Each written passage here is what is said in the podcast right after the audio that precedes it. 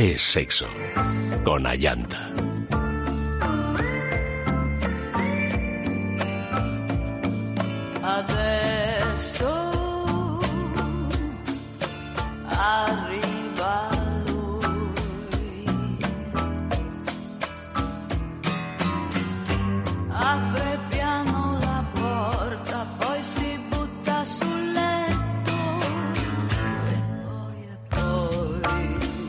Muy buenas noches, queridos amigos. Bienvenidos a Es Sexo.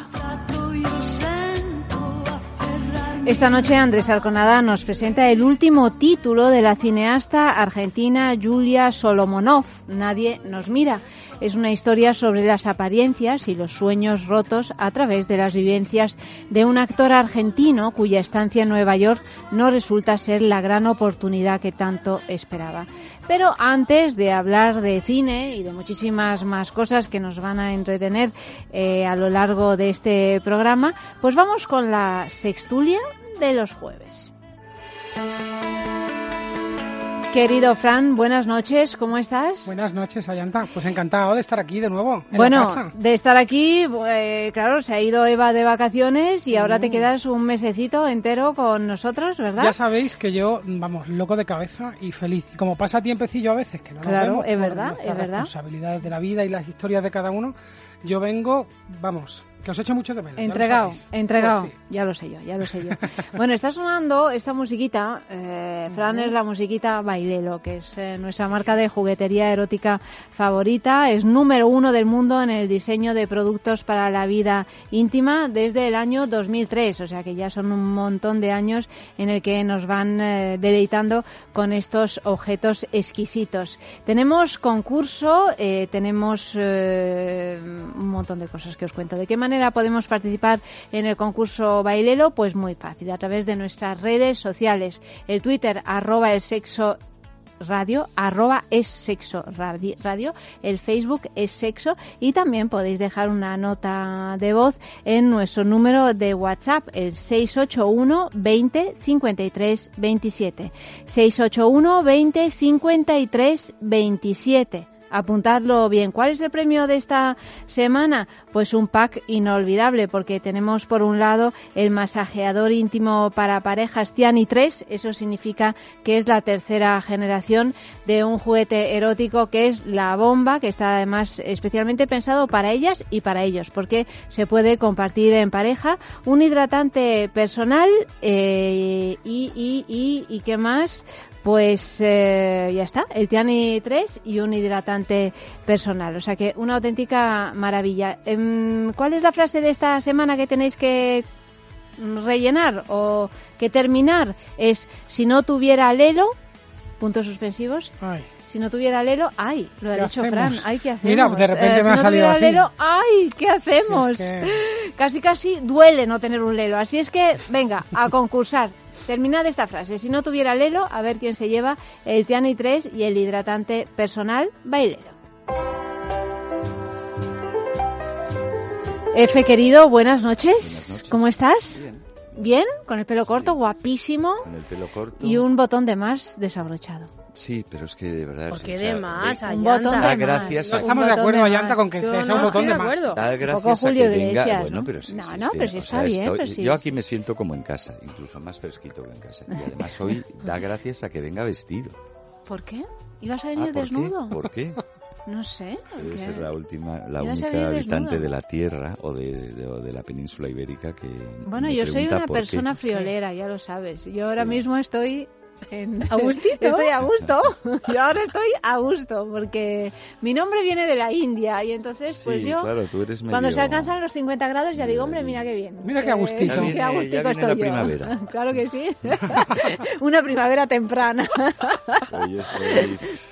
Vamos, que no, bueno, ah, mira, me voy a desabrochar otro botón. Como, pues empezamos Bueno, pero para eso, bien, vamos. Efe, quítate los pantalones directamente, vamos. eh. Auri, ¿nos vamos tú y yo? Ella, Auri también no, viene bastante Fran- desabotonada, Toque ¿eh? de queda. Eh, es que ya el clima ya, llanta, Es esto que ya hay que empezar a despelotarse Da ya. gusto Es que no... Es, sí, hay que reconocer que el escote que traes hoy, Auri, es un escote maravilloso. Es bueno, ahora Y punto. yo- Es muy es Mónica no Bellucci. ojo, no puedo... Muy Mónica Bellucci, que me gusta a mí, pero me gusta más Auri Ay, que Mónica. Que- Aureli Domínguez, Y- Augelí. Al menos soy más cercana, Fran. más cercana y más guapa. Ay, que de verdad. Es que a Fran o le gustan así o no le gustan. Mira tú. Sí, a mí me Sí, sí. gustan las mujeres, mujeres y los hombres, hombres. ¿Qué le vamos a hacer?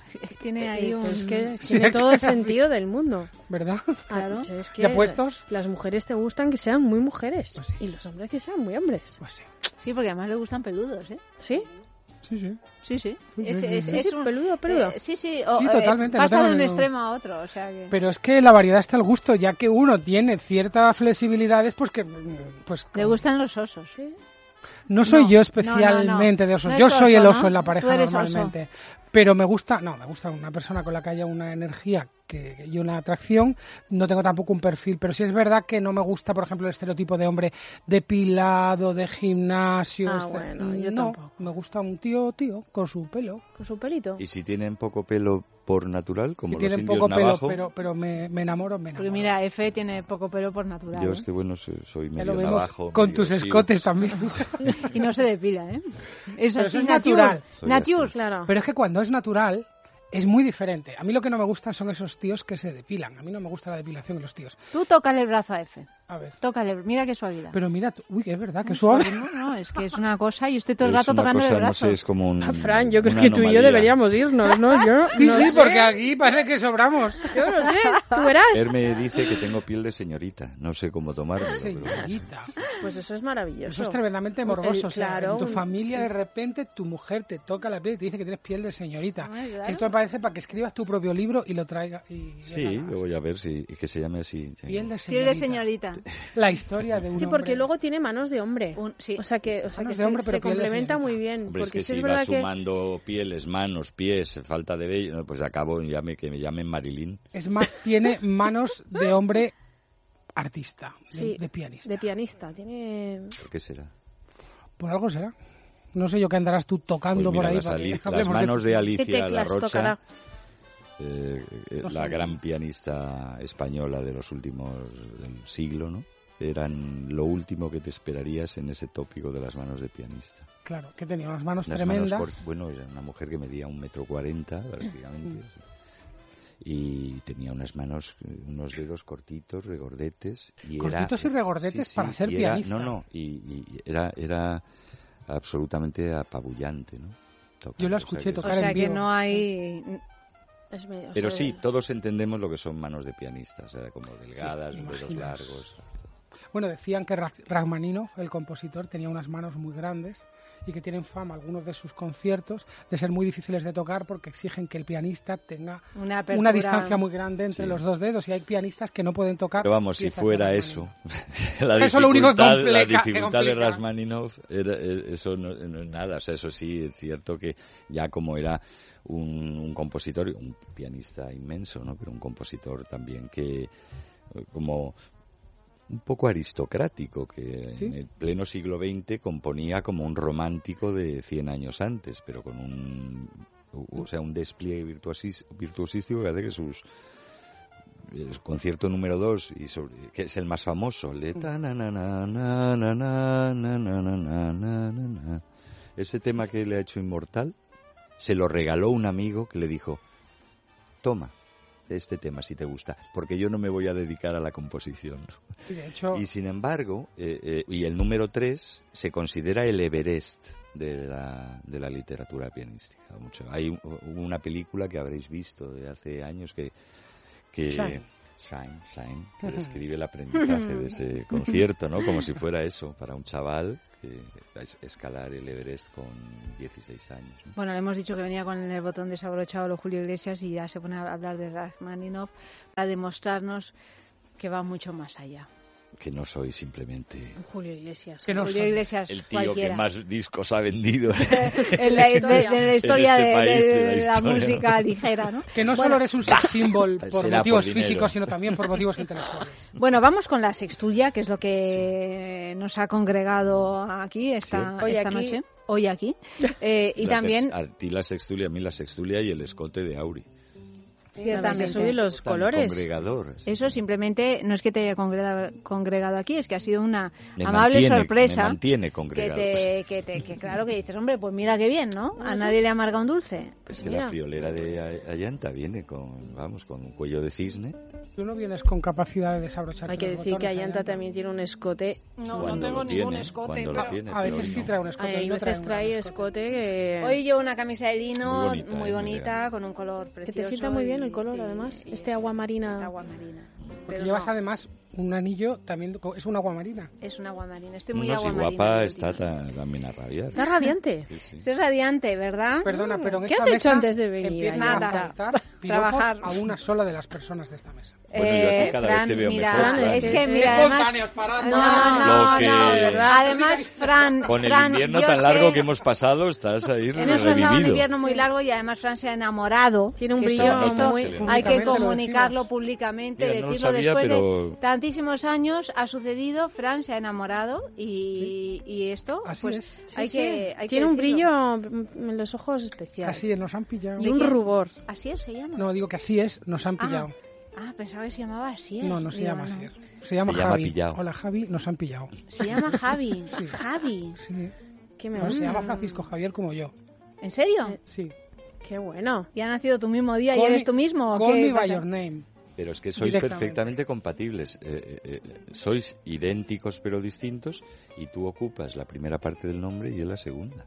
Y a veces incluso nos intercambiamos las partes de los nombres. Y además somos totalmente complementarios.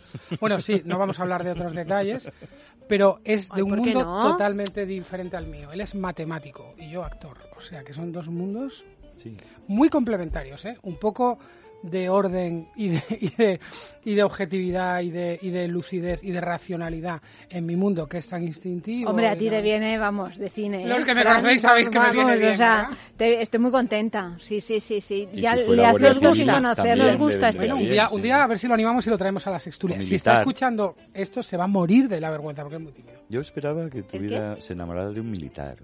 ¿De un militar? Mm, No es militar, pero... No, pero quiero decir también por un poco la estructura. Es que no me tiréis más de la lengua porque voy a contar aquí la biografía. Bueno, de- Javi, pues nada, te esperamos aquí, ¿sabes? Con, vamos, con alfombras rojas. ¿Cuánto de hecho, tiempo? esta era la primera noticia de la la primera noticia será de la cierto, será... es- no, es la cierta, lo decimos, es Sí, cierto. es. Fran se ha enamorado y es recíproco. O sea, lo cual es, Sí. ¿no?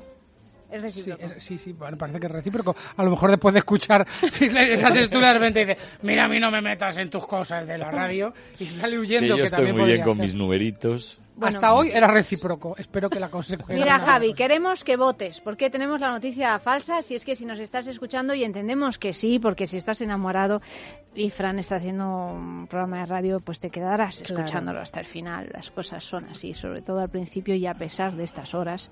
Y además, si eres matemático, imagino que madrugarás. Bueno, pues hay que fastidiarse. Cuando uno se enamora recién, pues duerme muy poquito. Duerme poco. ¿Verdad? Ah, Si y no además no se Lelo, siente ni cansado. tendría Javi. Pues eso, pues eso. O sacamos a Iniesta por...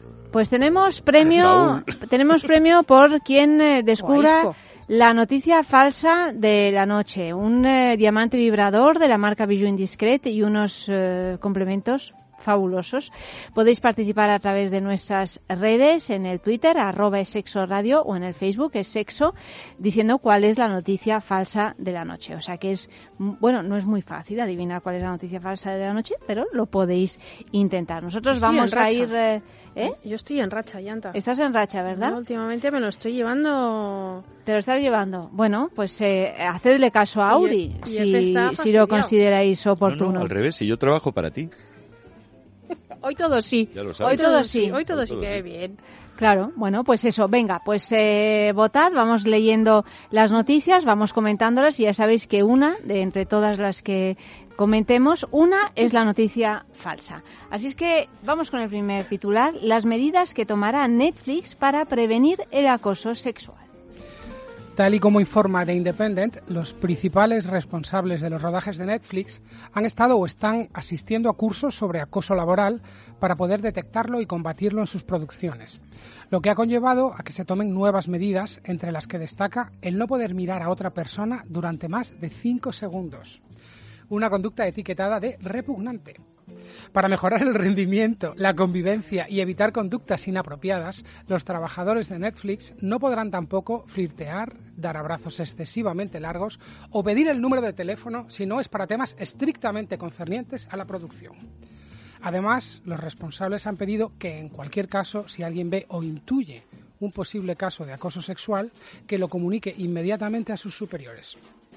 Un trabajador de la nueva temporada de la serie Black Mirror asegura que a todos se les habló del Me Too y en un informe al que han tenido acceso al medio se dice que en los propios rodajes ya se hacen bromas al respecto con gente mirándose fijamente y contando hasta cinco para luego apartar la mirada. Netflix, que no ha confirmado ni desmentido tal informe, sí que les ha hecho llegar una declaración en la que aseguran que están orgullosos del entrenamiento contra el acoso, que le está dando a sus trabajadores, puesto que quieren que los rodajes sean un entorno seguro y respetuoso. Bueno, lo de contar hasta cinco mirando, o sea, si establecemos una mirada de cinco segundos, que es así, uno, dos, tres, te digo yo, cuatro, a ver quién se ríe antes. Cinco. Lo he hecho mirando a F. Es una mirada que dice, en fin, o sea, vamos a vamos al baño. A F o a donde sea. No, claro. Se le ha desabrochado solo el, tercer, botón. Si tú lo dices. Cinco segundos, una mirada de cinco segundos, es una mirada, ¿eh? O sea que yo entiendo que una de tres también incluso. Se han quedado un poco cortos. Esa mirada, para ser percibida y medida, tendrá que ser de vuelta. No, claro, sí, sí, una mirada sostenida, entre dos. Sí, yo estoy, por supuesto, en, contra del acoso. por supuesto que uno está en contra del acoso, o sea, es que no hace falta ni decirlo, ¿no? Y del asesinato y de, y de la violación y de, y de la violencia en general y de la injusticia y de la brutalidad y de la fealdad y de ciertos grupos musicales. Dicho lo cual, lo que no podemos, lo que no creo que sea que sea apropiado es deshumanizar las, las relaciones entre personas eh, con, eh, eh, con, medidas profilácticas que ya nos reducen a qué? A algoritmos. díselo a Javi. Tu, Javi, escucha. Novio matemático. No, o sea, para evitar lo que puede ser, no podemos ni siquiera mirarnos, ni cambiar el teléfono, es absurdo, ni flirtear. O sea, para evitar la violencia en las casas, que prohíban el matrimonio. yo lo veo, no es eh, un sofisma. O sea, que, o sea, claro, acabamos con todas las posibles causas para acabar con el dolor humano, pues eh, eh, extingámonos. Para, o sea, si llevas esto al absurdo, que es a donde lleva, yo creo que lo que hay que acabar es con el acoso. O sea, es decir, como haya un acoso y habrá cierto con, cierto control, digamos, o, sensibilidad ante la denuncia o una sensibilidad colectiva, porque cuando nadie tira un papel al suelo, no vas tú y lo tiras. Cuando todo el mundo está sensibilizado con no acosar, con tratar con respeto tal, pues no viene uno y porque además se le nota. Y si se le nota se dice tú, acosador o mm. canta mañanas, largo de aquí, tarjeta roja. Pero pero podarnos de esta manera es que yo ni siquiera creo que sirva para el acoso. Servirá para eh, conductas mucho más clandestinas y para desarrollar malicia, como se dice con esto. Yo estoy de acuerdo también. No ¿Cuándo paras? ¿Cuándo paras de podar? Acabas cortando. No, no, pues orejeras, como los burros y, ya está. Y reducir tu, tu relación humana social con, con, la persona que haya establecido también un contacto previo bajo contrato, porque como tampoco os vais a poder mirar, tendrá que ser por, por, notitas. Mm oye, que me gustas. Mm. Y el otro te contestará, ¿te puedo mirar más de cinco segundos? Sí, vale. Lo que no, te, vea nadie. no te vea nadie. Lo que no nos vea nadie. Vámonos al baño a mirarnos más de cinco segundos. ¿Qué estabais haciendo ahí dentro? Seguro que os estabais mirando más de cinco segundos. mecanismos de control para esto. O sea, cada, primero nos convierten a cada uno en un policía, no en un ciudadano. O sea, ya es una cosa como de denuncia proactiva, de incitada, ¿no? Y bueno, entonces se, se el, el ambiente se impregna de paranoia yo no sabría cómo ir. Bueno, esto yo recuerdo que pasaba ya hace muchos años, mi padre, cuando España era diferente, pues recuerdo que mi padre vino una vez de Nueva York diciendo, me he dado cuenta de que no puedes ni, ni, ni decir a un chiquillo, o sea, estás en un restaurante y hay una familia al lado sentada que tiene hijos y le miras y dices, qué mono, o, o rozarle la cabeza o algo así. O sea, porque te miran que solo falta que, bueno, esto ha llegado aquí, prácticamente. O, sea, o va llegando. Además es contraproducente, pues porque con los niños, por ejemplo, con la protección a los niños, bueno, mm, como siempre decimos, ¿no? El problema está en el ojo de quien mira, pero ahora mismo con esta superprotección hay, hay se pone tanto cuidado en la manera en la que hablas, tocas, besas y acaricias a un niño, que hablas, tocas, besas y acaricias mucho menos a los niños. Los padres pueden hacerlo, pero ya de repente las personas de fuera no. Y eso es muy triste. Y te aseguro que si van a abusar de él o lo van a secuestrar, o sea, no lo vas a evitar. El psicópata va a buscar la manera. Claro. Igual que, salvando las distancias, los que quieran ligar o se enamoren en un rodaje de Netflix, pues también buscarán su manera. Bueno, yo creo que aquí hay son dos cosas muy diferentes, ¿no? O sea, por un lado, el tema de, del, acoso a, la infancia.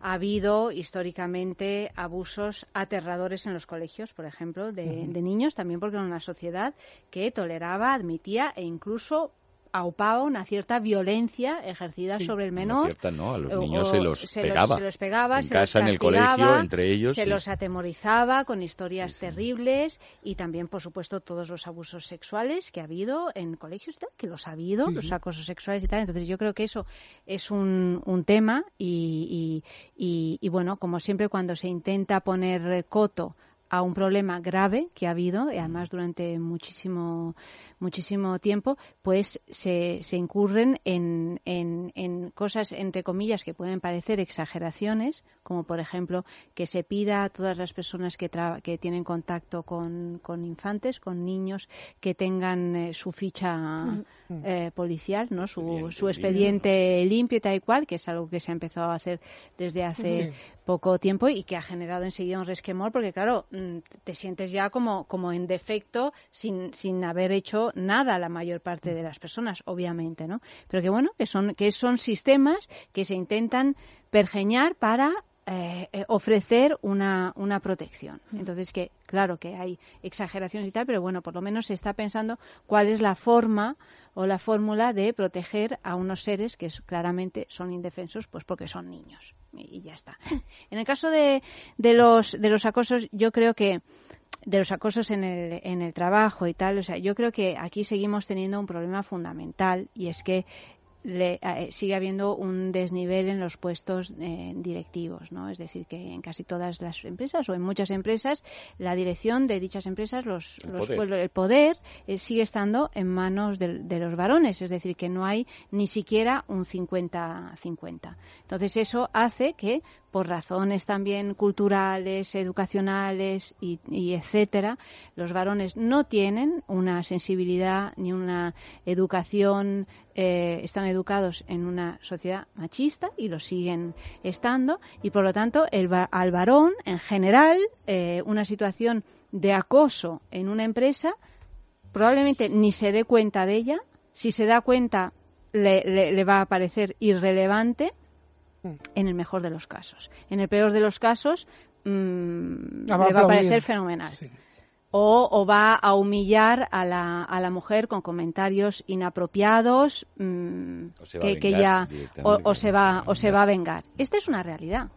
Entonces, hasta que no se, no se alcance una situación de paridad real en los puestos de trabajo, pues se intentan Mm, soluciones de este tipo, tipo Netflix, que evidentemente pues quiere ser la más moderna del mundo y que pues ante una situación de acoso parece ser evidente, parece ser, yo no lo sé, o sea, esto es lo que dicen los medios de comunicación, yo tampoco voy a entrar en ese en esa en esos juicios así quizá prematuros en el caso de Kevin Spacey, por ejemplo, pues le han echado de, de, House sí de House of Cards no de un modo inmediato simplemente por el hecho de que tuviera una serie de eh, o es HBO pero quiero decir que este tipo de plataformas pues quieren erigirse o, o cuando hubo también el escándalo de Juego de Tronos de la serie donde es verdad, los desnudos eran básicamente femeninos, pues llegó un momento en que ya no había desnudos y si había algunos eran masculinos, ah, si había alguno eran masculinos, o sea, quiero decir que se quieren quieren ser los paladines de una nueva forma de, de trabajar y de, y de productos que sean modernos, que sean aceptables y aceptados por Y yo lo entiendo. Entonces, ¿qué pasa? Que cuando uno lee una noticia así, también se incurre en el ridículo de sí, pues a mí también me digo, pues bueno, son, son bobos, o sea, pero ¿cómo que no pueden mirar a una persona cinco segundos? ¿Será eso el problema? No, claro que no es eso, ¿no? Pero es cierto que hay un problema y que hay un problema gravísimo que se, que se está empezando ahora en estos últimos dos años a salir a la luz y está saliendo a la luz de un modo absolutamente eh, violento, claro que sí, e incómodo para eh, muchos porque incómodo está para, el suelo, que es lo que hay que hacer. muchas personas y, y, y, con soluciones medio ridículas como esta. Claro. pero bueno, que es que, que yo prefiero que se, que se planteen soluciones medio ridículas a que no se haga nada. o sea, hasta, hasta llegar a algún tipo de, de, acuerdo, hasta educar a una sociedad y, por lo tanto, a unos jefes, a unas jefas y a unas gentes a que, bueno, pues así no se puede uno comportar. Esta es mi, El tema mi es opinión. ¿Quién decide quién, y quién decide eh, perpetuar estos, estas eh, soluciones, entre comillas, que posiblemente son contraproducentes, eh, incorrectas, dirigidas mal, dirigidas hacia la, hacia la raíz del problema. Como tú has dicho, estamos hablando de educación, eso es lo primero. Lo primero que tiene que haber es visualizar y, hacer eh, y que tengan la mayor presencia posible todos estos casos y estas injusticias, no solo en el, en el acoso, sino la base del acoso que es la desigualdad ¿no? La, no paridad eh, de, oportunidades, de, por supuesto, si hablamos de la brecha salarial y hablamos no solamente de que haya más mujeres eh, en puestos de poder, sino que los hombres que haya tengan una preparación para estar en esos puestos de poder. y tengan una educación y se haya hecho un estudio, y me parece que igual que un policía tiene que hacer una serie de, de test teóricamente y, saber cómo enfrentarse a una situación violenta o ver psicológicamente de qué manera puede gestionar una situación extrema, pues personas en puestos de poder que van a tener un montón de gente a su cargo deberían estar especialmente formadas en psicología, con una educación emocional y, con una conciencia también de los cambios que está viendo, que hasta ahora ni siquiera los medios, ahora los medios de comunicación se están haciendo eco parece mentira que, que, sigan siendo un escándalo y que todavía hoy haya que estar explicando cosas tan básicas como que machismo y feminismo no son opuestos. Y todavía esto es algo que una grandísima parte de la población no lo entiende. Entonces, buscar dónde está realmente la raíz del problema y formarnos todos. Pero mm, yo creo que realmente hay, también una, una, manipulación de las de las noticias, ¿eh? porque porque ya esto está hace gracia. Si a mí también mm. me hace gracia. Ah de verdad, es que me hace gracia, lo leo y me hace gracia, digo, bueno, estamos locos, ¿no? Pero, pero realmente se habla muy poco de cómo se puede abordar seriamente esta cuestión, es decir, de cómo controlar en una empresa, grande mm. o pequeña. Es que si este Netflix emite un informe sesudo, científico, ponderado, eh, dentro de que estamos intentando eh, desarrollar estrategias mm. para estamos intentando quiero decir el mundo occidental y el mundo sensible a esto está intentando desarrollar estrategias contra estos problemas que, que, eh, cuya sensibilidad respecto de ellos es, es relativamente reciente, son problemas atávicos, ¿no? Pero la sensibilidad es muy reciente, ¿no? Y y entonces durante ese desarrollo de la estrategia pues habrá mucho ensayo, error, tratar, pum, pum. Si lo que hace es publicar ese informe, nadie atiende a ese asunto. Es mucho más fácil filtrar algo que tiene una vis incluso cómica y grotesca, porque no hay que olvidar que estas empresas se quieren poner la medalla, como son empresas de un ámbito mundial, se quieren poner la medalla de la modernidad, de la justicia, de, de lo que esté en bogas, y ahora es el acoso, que además los, grandes los grandes eh, personajes del cine, históricamente, ahora también del deporte y tal, son los ejemplos, ¿no? Por eso ¿Dónde, dónde, ¿De dónde se nutre esta sensibilidad? De los escándalos que ha habido en el cine, que si Kevin Spacey, que si Bernstein, que si no sé qué, de dónde se, o, o, en el deporte o abusos, claro, pero es que lo que necesitan sus gabinetes de comunicación es llamar la atención. O sea, todas estas cosas no son tan espontáneas como luego parecen, incluso en su Yo creo que esto por un lado y por otro y por otro que también hay una reelaboración eh, que el periodista que escribe esta esta noticia coge lo que sabe que va a vender. Y es que, que menuda idiotez, en esa civilización que menuda bobada eh, los cinco segundos lo de mirarse cinco segundos. Y eso es lo que vende. De hecho por eso esta noticia está aquí. Por la por la misma razón ¿no? o sea que hay una manera de trivializarlo todo que, que, bueno si esto sirviera para o sea a mí no me vale con que bueno son las intenciones de tal así a mí francamente salvo para insistir en el asunto y en el debate que bueno, está ahí, y bueno, pues esto es una noticia más que insiste en el asunto y en el debate de, de, este problema, ¿no? Y de la necesidad de solución. Salvo para eso, a mí estas medidas, o tal como nos llegan a esta mesa, me parecen una solemne estupidez. No sé si serán contraproducentes o no, pero desde luego no es que no entiendo cómo pueden reducir el acoso. Ni siquiera eso. no lo reducen, lo utilizan, es publicidad. Es, es una petardez. Yo siento ser tan frívolo, pero detrás de todo esto... No, no, los frívolos son ellos. Pero creo que detrás de todo esto puede haber una parte de buena intención y desde luego hay una parte de subirse al carro de lo que está de moda. Sí, hombre, por supuesto. Pues claro que sí, todo es un negocio, eso ya lo sabemos. Pero bueno, si el negocio mm. puede conseguir cosas eh, positivas, pues, pues bienvenido, ¿no? Pero eh, lo que está claro es que lo que sí hace es eh, subrayar dentro de una empresa que, bueno, que esto ya no es gratis como antes que puede haber un problema. desde luego, o sea, y eso, me refiero. y eso sí creo que es importante. Es que, todas las empresas, pero sin, llegar a, un Big Brother, esta, sensación, ¿no? es, un cambio por fin, yo creo, de sensibilidad y que eso tiene que revertir en la educación, en la educación de los niños. Y bueno, de sensibilidad quizá todavía no, de reglas, es un cambio de reglas, no de sensibilidad. no, estamos asistiendo a un cambio de sensibilidad a través de mm. las reglas y y, unas nuevas necesidades, o sea, entrar en otro paradigma educativo, pero no solo para los niños, también para los adultos, que ah, vamos a estar todavía en este mundo eh, delinquiendo un rato, mm. ¿no? Yo creo que sí que hay cambios. Ayanta, yo eh, soy escéptico también. Pero por eso digo, sí, sí que los hay. Pero claro que los hay, sí que los hay. Y, creo que el lugar donde hay que mirar que hay cambios es en la gente muy joven.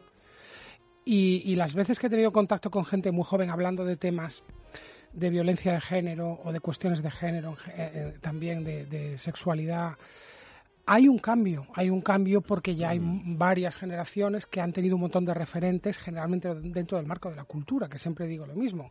El arte y la cultura tan denostada eh, tienen mayor influencia, muchísima mayor influencia de la que pensamos, no en vano las grandes dictaduras bien que se ocupan de eliminarla enseguida. ¿no? Entonces, al haber referentes en algo tan frívolo y tan tonto como la televisión y con tanta doble lectura moral como programas, como Gran Hermano y lo que quieras, en los que podamos ver una persona transexual, en los que podamos ver modelos de familia diferentes, en los que se pueda hablar de sexualidad de, de una manera abierta, aceptando cosas que se han ocultado durante tanto tiempo, es algo que ya es el pan nuestro de cada día de generaciones, de gente muy joven.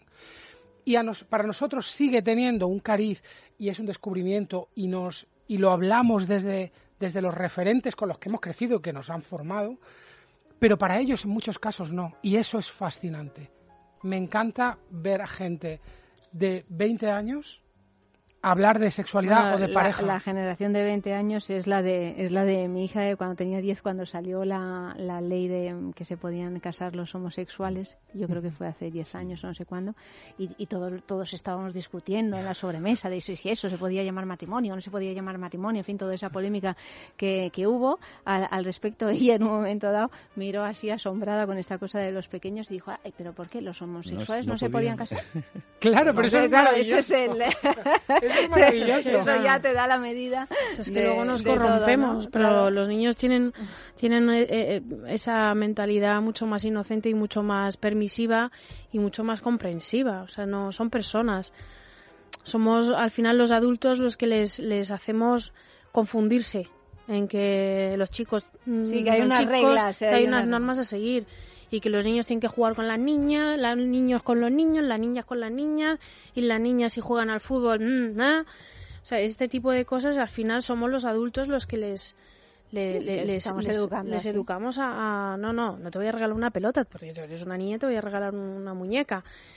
Y, y, somos nosotros en realidad, los niños son mucho más comprensivos. Por eso es tan importante reeducarnos constantemente. Claro, porque a lo largo de una vida vemos muchos cambios en, conductas, en moral, en cosas que no te planteabas y ahora te planteas. Al principio, como el ser humano en general tiene, o cuando no es un chiquillo, tiene cierta, ofrece cierta resistencia al cambio, pues te cuesta y son cosas que no te planteas y dices yo, cualquier tiempo fue, eh, pasado fue mejor, entonces tampoco quieres que te mueva mucho la silla. Pero luego lo admites, ¿no?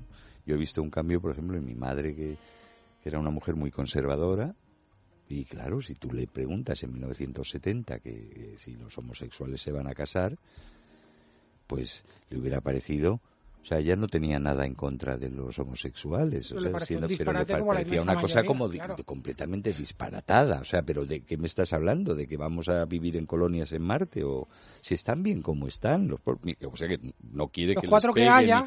Los cuatro que, mira, si todos te, Mira, Manolito, mi vecino que era mariquita, y yo más majo, todos le queríamos mucho. Bueno, pues esto. Bueno, pues 30 años después ya anciana la mujer, pues le parecía estupendo. Claro, claro. Y seguía siendo una señora conservadora, y, o sea, más señora y más conservadora, pero te da tiempo a hacerlo. Lo que ocurre, o sea, igual que a mí, ver a chavales de 20 años o de 15 hablar de, sexualidad con libertad, o no extrañarse como la hija de Ayanta, de, o extrañarse de que no se pudieran casar antes. Extrañarse de que nos extrañemos. Me parece fantástico. Eso hay que también achacarlo a sus padres o a sus entornos, porque de ellos no sale, de ellos no sale nada. Sale lo que les inculques y lo que vean, ¿no? Y los referentes. Pues igual, y los referentes. Pero también lo que ves es, es, es chavales y chavalas de esa misma edad diciendo unas cosas tremebundas comportándose de un modo atroz con otros o con otros eh, intentando controlar el móvil de la chiquilla de 15 años eh, pasando vídeos humillantes de, de, sí sí bueno haciendo porno vengativo directamente porno vengativo entonces bueno se ve que la juventud no es Sí, no es toda. no es, simplemente una garantía de tal, sino hay que la responsabilidad de los padres, los referentes, es, está ahí. Bueno, un poquito de música y seguimos. Mira que esta noticia nos ha dado mucho juego. Yo no sé si será falso o verdadera, ¿eh? pero en cualquier caso. sea falsa, nos vamos castigados. seguimos.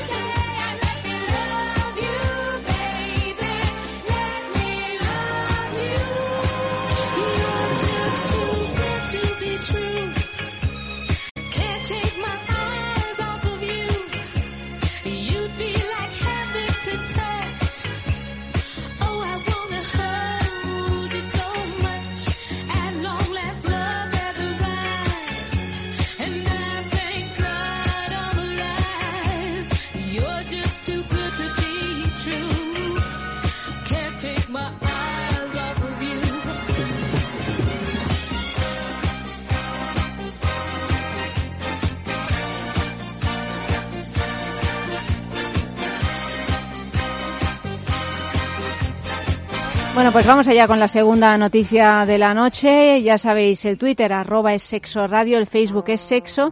Votad cuál es la falsa. Titular, encuentra a su novia a la fuga en Wallapop.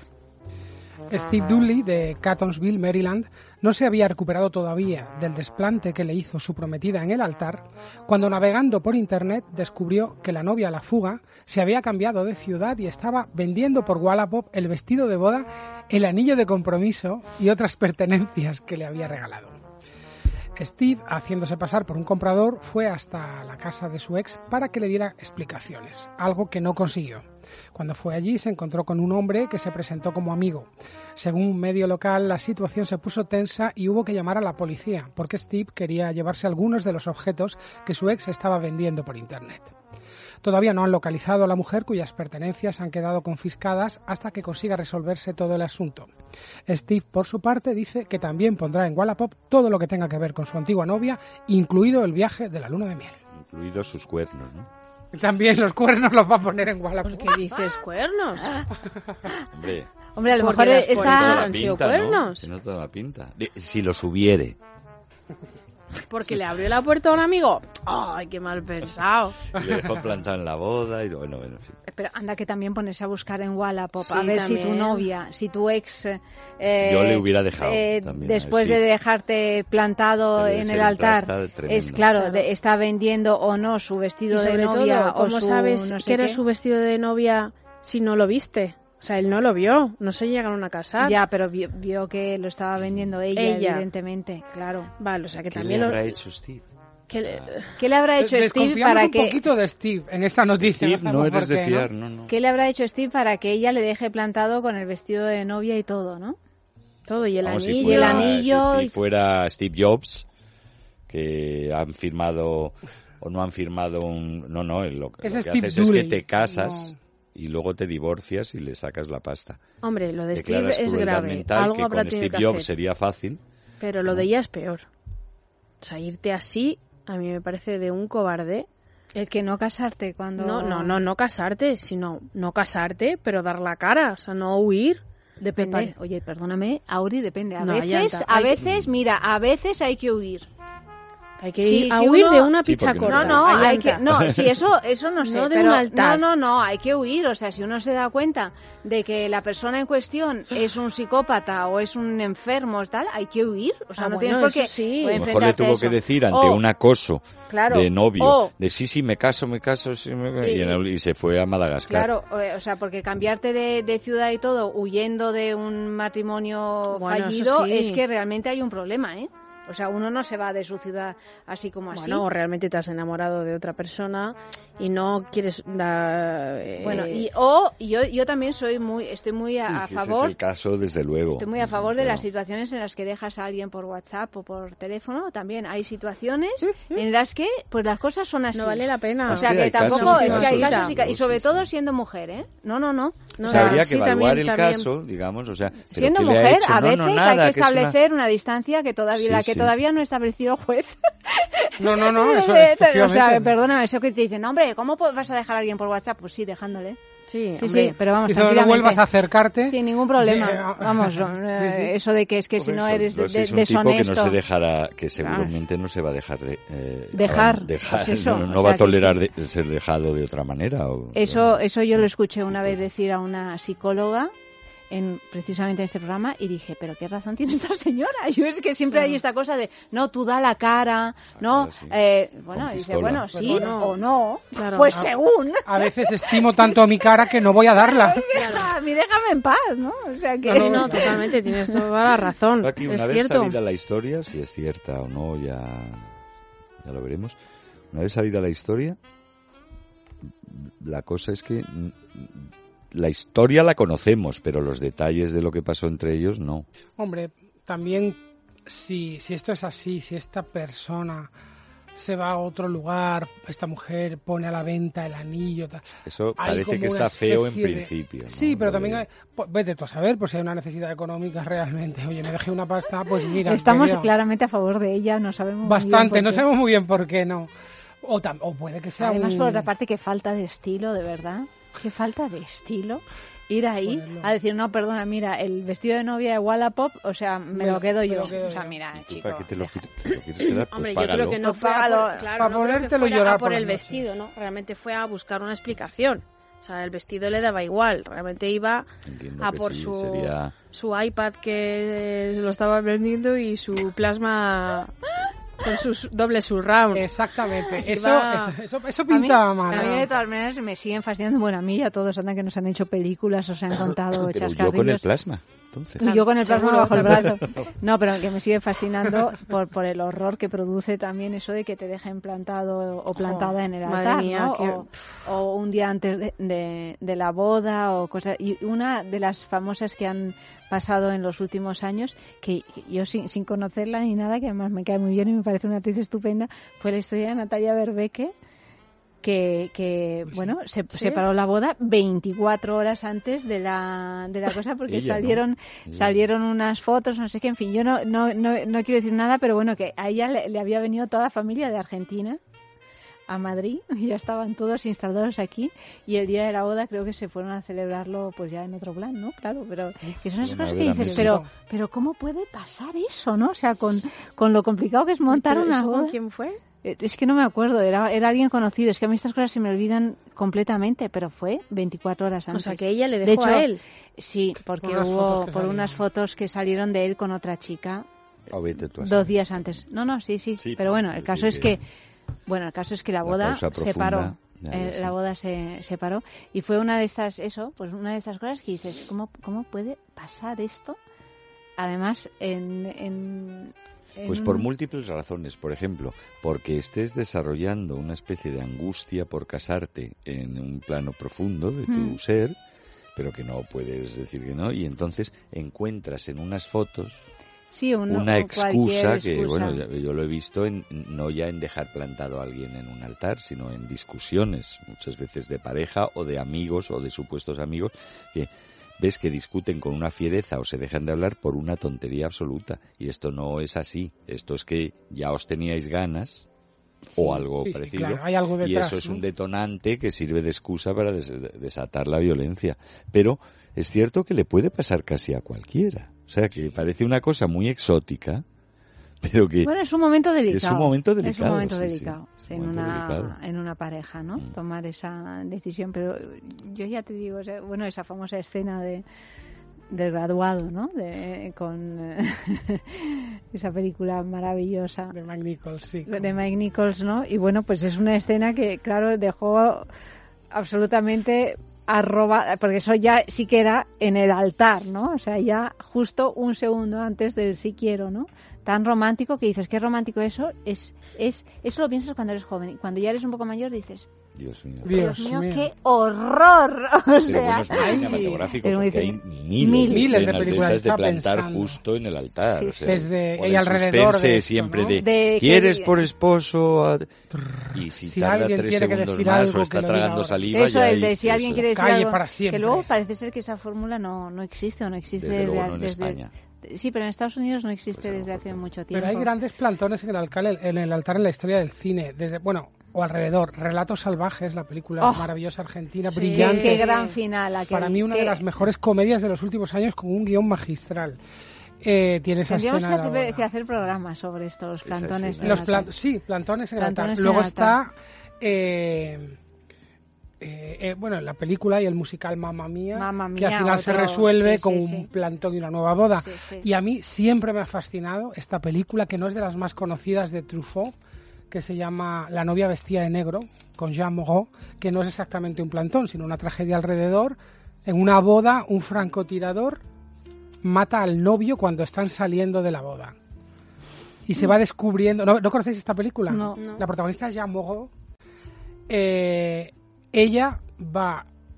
Eh, eh, descubre que hay un complot, que había un complot para matar a su novio. Lo matan cuando está saliendo de la iglesia, un francotirador, y hay un complot entre varios hombres. Y ella, toda la película, va encontrando a los hombres que mataron y los va matando de diferentes maneras cada uno de ellos. ¿No conocéis esta película? No, La novia vestida de negro, de François Truffaut, eh, dirigiendo a, a Jean O sea, una maravilla. Has hecho un tráiler muy incitante. Solo, pues el tráiler eh, es, eh, ya os llamará para ver la película. Bueno, la, la siguiente noticia tiene que ver con todo esto de lo que estamos hablando, pero vamos a escuchar una canción y ahora os la contamos.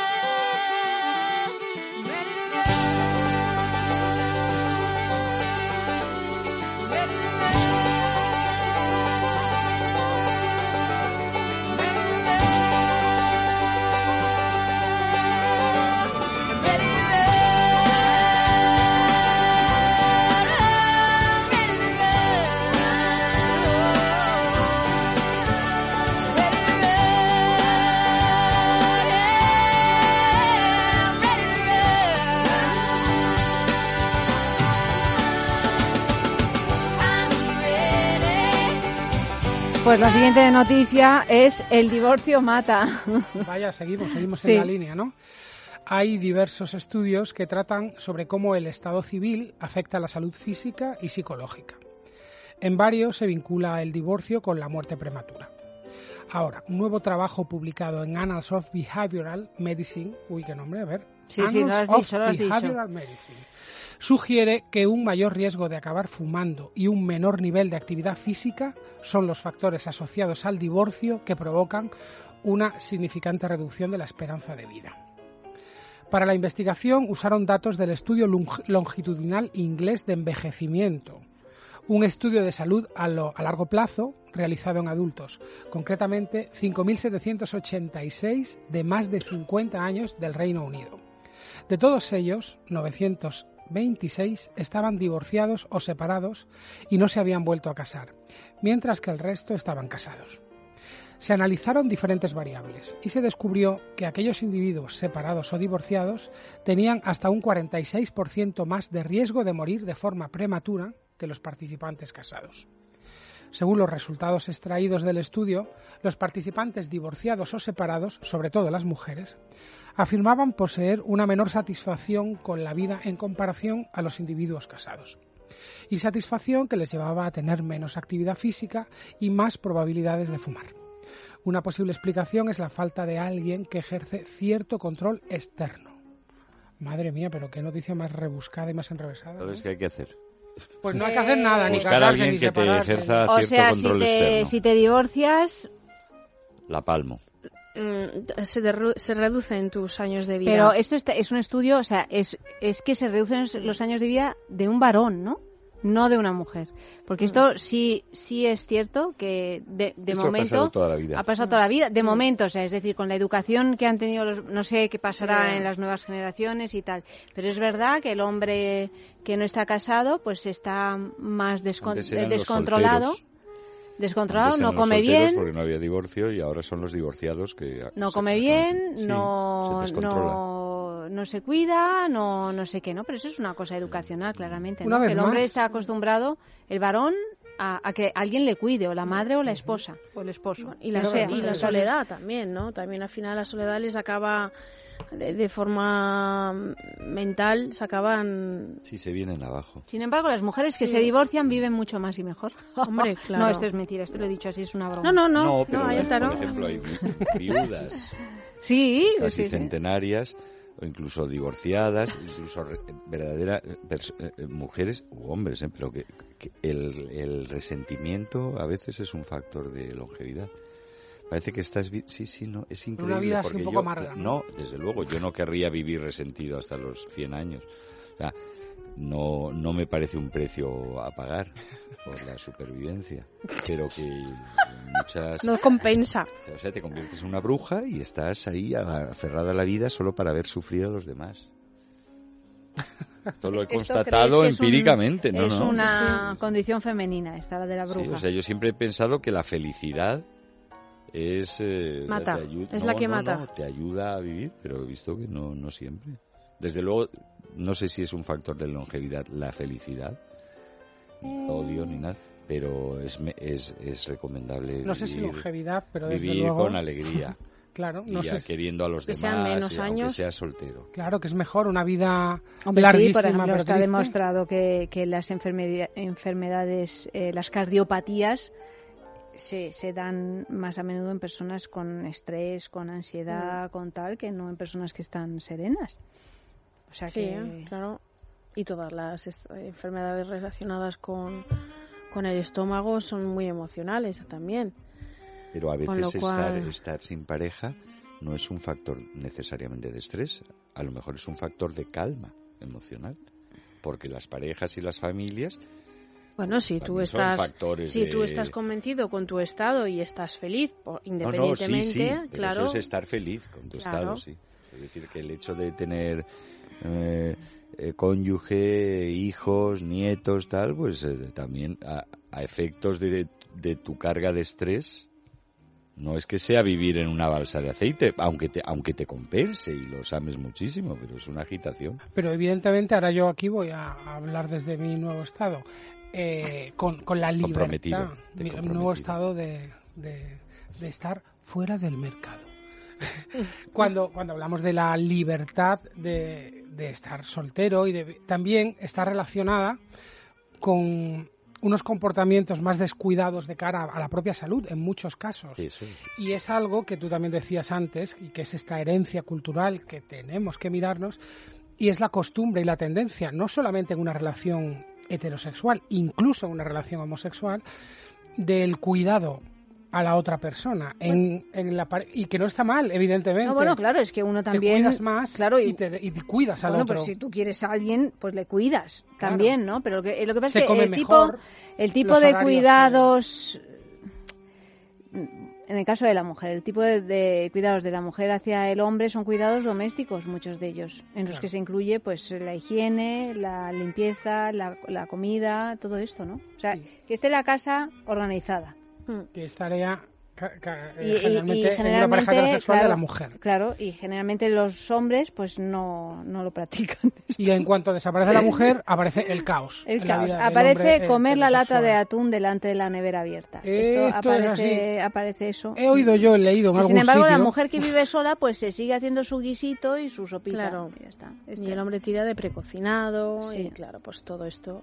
Pero a lo mejor esto si haces esta misma encuesta dentro de 20 años, o sea, cuando haya un relevo generacional, pues a lo mejor Ojalá. ya no se da esto. Yo tampoco creo que esté implícito en la manera de ser de los hombres. No. No de los Hay hombres. que se abandonan por el hecho de, de, aunque les tengan muy bien limpitos, por el hecho de estar casados. Se adocenan a cierta edad, a lo mejor no hay pasión, hay poco sexo, hay buen rollo y tal, pero Entonces, hay mucho fútbol en el sofá, hay, ¿sabes? Hay mucho zangolotineo, hay se cuidan poco porque como también están fuera del mercado y no tienen grandes expectativas, no sé, pues ni hacen deporte, ni, ni salen, ni, están, aunque no estén como para separarse, pero están aburridotes, ¿sabes? Están, es lo que... tristes y eso tampoco creo que sea bueno para para la vida. Para nadie, ni para la sociedad. para la salud tampoco, en cambio, ¿eh? a lo mejor, imagínate que se divorcian y pasan, bueno, un momento de zozobra o tal, tal, o de duelo, o lo que sea, o de liberación, o de euforia, y de repente, pues, se van al gimnasio, se cuidan, eh, si tienen unas posibilidades económicas, pues van a buenos restaurantes, empiezan a pasarlo bien, pues eso, has hecho, has hecho F, una descripción de un tipo de un tipo de varón el descuidado, el que está todo el mm. rato tumbado en el sofá. No, has hecho una, una descripción que el otro día una persona que he entrevistado decía, no, eso es un prototipo que se llama el hombre seta. El hombre seta. el hombre seta. Y, digo, hombre, pues. Pues entre hombre seta, el, sedentarismo del que hablamos generalmente y la palabra que he utilizado ese que ha sido maravilloso, que ha sido zangolotineo. Sí. Pues yo me quedo con zangolotineo. Pues nada. Yo he sido muy zangolotino, pero, Lo que pasa es que un, zangolotino está más relacionado con una cierta juventud, ¿no? ¿O qué? Bueno, sí, con el con el adolescente este que le ha crecido un brazo más que otro y este, eh, pero zango, eh, eh, siempre en todas las edades sobre todo en los hombres hay un, zangolotino dentro hay un zangolotino dentro sí. y dentro del zangolotino la seta a la música.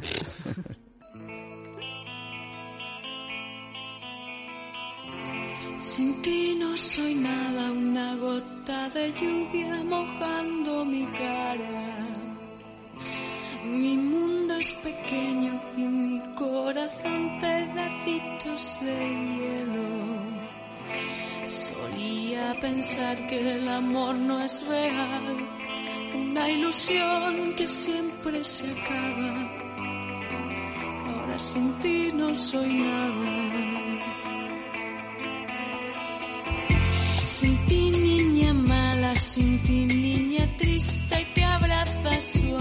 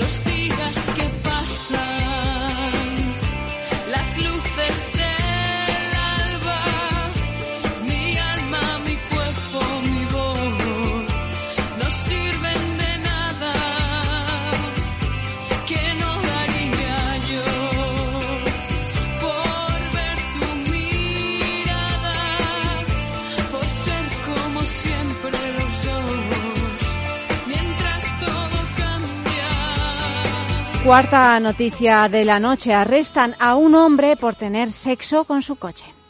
En mayo, que por mayo era por mayo. del año pasado, ¿no? Este, es que hay coches. Hay coches y coches.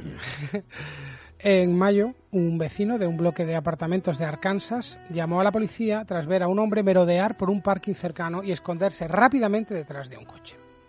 Cuando llegaron los agentes se encontraron a Ryan Malek, de 23 años, con el pene dentro del tubo de escape de un vehículo.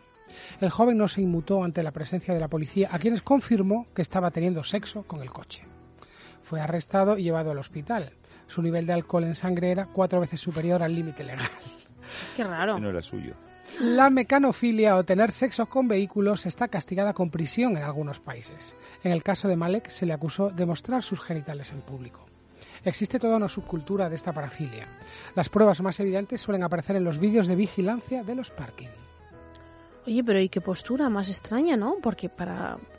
Arrodillado. más extrañas. Eh, pero muy arrodillado. Arrodillado y además con el aceite de los coches, ¿no? Perdonadme. A modo de lubricante. A modo de lubricante. posturas más extrañas se han de tomar cuando haces sexo con tu pareja dentro de ciertos coches. Bueno. Pero es tu pareja ya, o bueno, la pareja de otro, que, o el coche de otro. No son, que las posturas al final no son tan raras, pero la altura de un tubo de escape está a la altura de, de, de, la no sé, de, un poquito por encima del tobillo. ¿Cómo te tienes que agachar? Bueno, yo creo igual de rodillas. No, tumbado eh, de lado. De rodillas, sí. Depende, depende. del coche. No es lo mismo un coche de estos muy bajitos que un 4x4. Que a lo mejor era un Land Rover, oye. Claro. Si era un Land Rover, igual de rodillas. La marca del no nos dice la marca, no. No nos la dice. Sería antiguo, porque ahora todos los tubos de escape llevan una especie de tapita para evitar, eh, eh, penetraciones indebidas. Evidentemente. La tapita, los coches que se ponen tapita lo que van es provocando. Madre mía, esto de la mecanofilia de verdad es una de las para sí sí sí es una de las parafilias más comunes además. Y, bueno, se han hecho hasta películas y se da mucho, sobre todo, de nuevo, entre un público masculino. Qué mal estamos quedando. fatal, pero ya sabemos que los hombres tienen una relación muy especial con su coche. Con sus coches, sí. Están ahí que lo limpian, le sacan Bueno, algunos, ¿eh? Yo el mío de verdad es un auténtico desastre con el suyo. Pero muy, bueno, sí, pero si alguien tiene una relación especial con su coche suelen ser los varones, no las mujeres. eso es verdad, eso es verdad. Eso es verdad. Pero no sabía yo eh, esa, esa, esa parafilia eh, es con con cualquier, o sea, puede ser el tubo de escape, puede ser el, cambio de marcha, puede ser un polvete encima de la lavadora, solo tocarlo, tocarlo, la, superficie metalizada de tu todo esto. O sea, que echar un, polvete encima de la lavadora no se considera no, eso, es, otro, eso tendrá otro nombre. Sensualidad eh, con fetichismo de, de, Metalizado. Máquinas, de máquinas, mecanofilia, ¿no? O sea, de mm. Si lo haces, si lo haces con la lavadora. Ahí la película no sobre la lavadora, sino con la lavadora con también la lavadora. es mecanofilia, no tiene que ser un vehículo. Una aspiradora. no estoy segura, ¿eh? Es que lo de las parafilias es muy específico. O sea, no le seguro que hay un nombre para la lavadora. O sea, en este caso no, no os puedo dar la seguridad porque hay cientos y cientos de, de parafilias y, por tanto de nombres diferentes. Eh, Fran, ¿tú sabes cuál es la noticia falsa de esta noche? Sí. ¿Lo sabes? Porque yo no lo recuerdo. Así es que voy a votar, ¿vale? Vota. Eh, vamos a votar los tres. Vamos a leer los titulares, Fran, de las cuatro noticias que hemos leído. Pues mira, la primera noticia decía las medidas que tomará Netflix para prevenir el acoso sexual. La segunda noticia decía, encuentra a su novia a la fuga en Wallapop. La tercera noticia decía, el divorcio mata. Y la cuarta decía, arrestan a un hombre por tener sexo con su coche. ¿Dónde podéis votar? En el Twitter, arroba es sexo radio, o en el Facebook, en es sexo el premio pues un regalazo de la marca Bijou Indisquet con ese diamante vibrador que tanto le gusta a Auri. sí. tu voto. ¿Empiezo yo? Sí. Jo, pues está difícil, ¿eh? Pero... más de cinco segundos. o sea que tú te decantas por esa. Mm. Te decantas por Netflix. Pues yo fíjate que me, lo de la de Netflix me la creo me la creo seguro. Eh, mm, venga, voy a apostar por Wallapop. Wallapop, ¿por qué? Pues porque mm, quiero creer que las mujeres, eh, no sé, tengan un poquito de, de, consideración en ese sentido, de dejar así por las buenas y ala. ¿Te ha parecido fatal? Sí, no me, ha, no me ha parecido bien, no me ha parecido bonito. Aunque mm, lo que has dicho, desde luego, me parece... Mm, y este Steve, además, es que... Seguir a por un vestido a mí me parece muy triste. Lo es. Pero tú has votado, Ayanta. ¿Todavía no? No, no, no. F, ¿tu voto? No, yo sí creo lo de Netflix. Sí, sí. Me parece muy de estas compañías. Y te miraba precisamente porque no estamos en Netflix, estamos en el radio, afortunadamente, mirarnos cinco segundos. Yo también, mira, el otro día, eh, por no repetir, por, por no votar con, con Auri, ganó ella sola, aunque yo creía mm. que ella tenía razón. Así que hoy pues me, me monto en tu, en tu balsa. Wallapop. Wallapop. Veo que la de el, el, divorcio mata. Pues, bueno, ya estábamos todos de acuerdo que es creíble, o sea, pues era un nuevo estudio con un nuevo enfoque y tal. Y esta última que, que amarrachada era, pues sí, Arkansas, un tubo de escape, genitales al aire, un borracho, la policía tan, tan expeditiva de Estados Unidos, el vecino, bueno, sí, sí, no es... O sea, si, esta noticia es falsa, es verdadera en otro momento y lugar en la calle de enfrente. Así que Me falta, pues, falta la eh, postura a mí de esa. La verdad es que yo también voto por la 2, que es la de Wallapop, que tampoco me la acabo de, de creer. Mm, no me la acabo de creer porque, bueno, pues... Eh, me parece que, que sobre todo en la psicología de un varón yo no veo que alguien vaya a mm. reclamar un traje de novia. O sea, a menos que realmente este señor esté muy enfermo y, y entonces mm. esta señora tenga razones como para cambiarse de, ciudad. Pero no lo sé, no lo sé. En mm. cualquier caso, mi voto es para la 2. Dicho esto, ya sabéis que os lo vamos a comentar cuando llegue Andrés Arconado, os diremos cuál es la noticia falsa. Acuérdate, me acuerdo. Frank, que a mí se me olvida. F, querido, ¿a quién envías WhatsApps a estas horas? A estas horas, a mi hija. A tu hija. Bueno, pues eh, buenas noches. Buenas noches. y Auri, buenas noches. Buenas noches. Ha sido muy bonito, ¿eh? El escotazo. Vale, lo repetiré. Claro. Por favor. Por favor, mira, mira lo contento que se ha puesto aquí eh, todo el mundo. En fin, bueno, pues eh, seguimos. Llega mm, Oscar, con jugadas carnales y, luego Andrés Arconada para hablarnos de una película que se titula Nadie nos mira. Que a mí me, ha gustado mucho. Me, parece una es una película de, estreno que, mm. que, me ha parecido muy muy interesante. O sea que hablaremos de ella dentro de un ratito.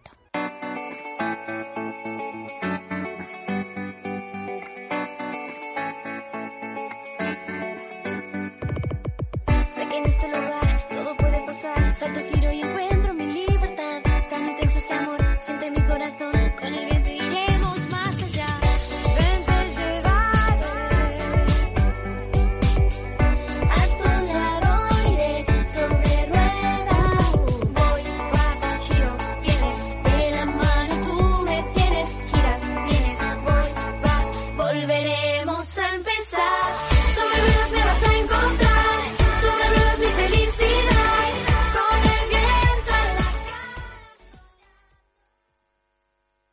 Es sexo.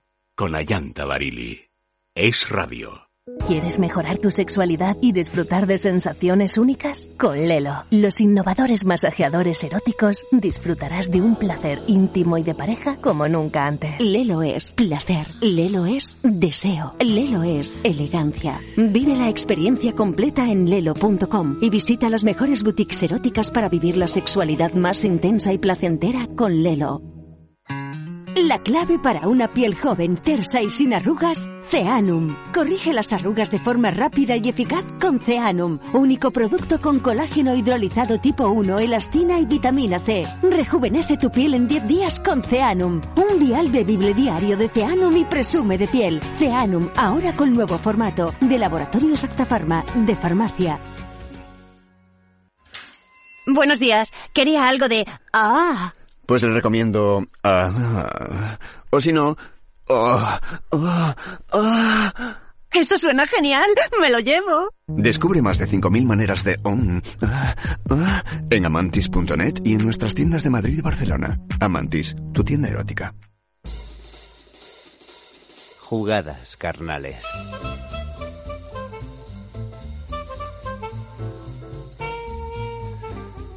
Claro que sí, no podía ser de otra manera. Buenísimas y juguetonas noches nuevas. Es el momento de jugar en carnes propias y o ajenas con diferentes herramientas carnales, ya sabéis, juguetes, complementos y accesorios eróticos que no solo están diseñados para darnos mucho gustito, también están diseñados, o al menos es lo que provocan, para inspirar ideas, claves, nuevas formas de, sentirse, de conocerse o de conocer a la persona que tienes delante. En definitivas cuentas, nuevas maneras de aprender jugando.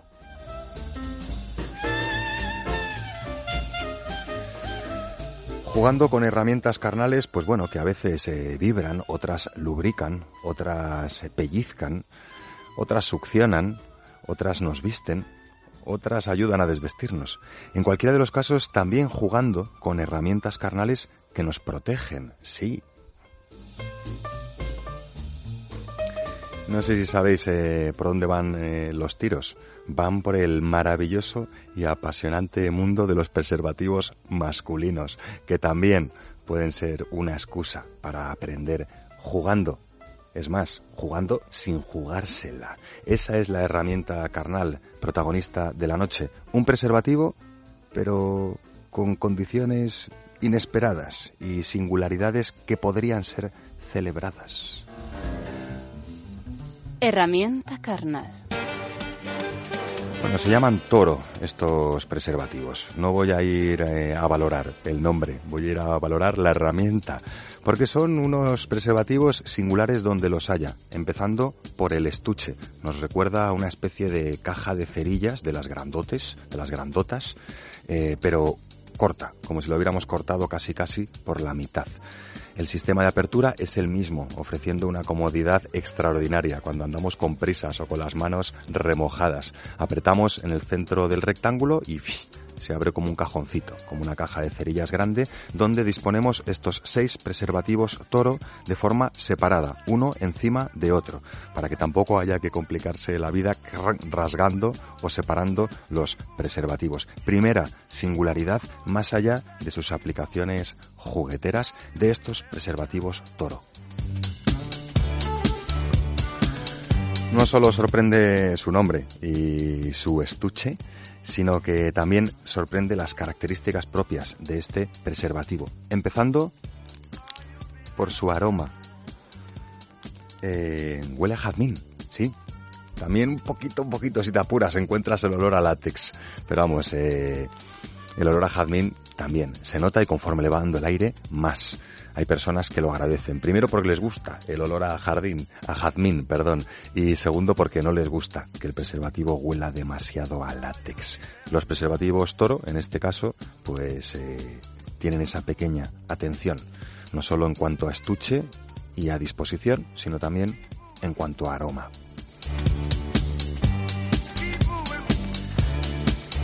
Nos vamos a seguir deteniendo en las características de esta herramienta carnal porque además de su cómodo estuchado, de su disposición por separado y de su aroma, estos preservativos tienen un eh, una lubricación extra.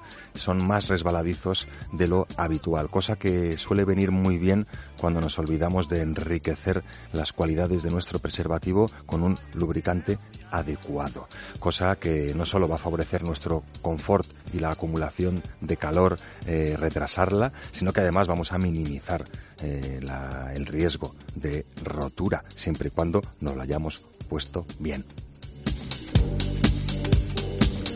Bueno, y por si fueran pocas todas estas características de esta herramienta carnal eh, de látex eh, en forma de preservativo masculino, llamado preservativos toro, eh, también ofrecen una pizca, un, par, milímetro más de grosor, es ligeramente más grueso que los preservativos al uso, que los preservativos habituales.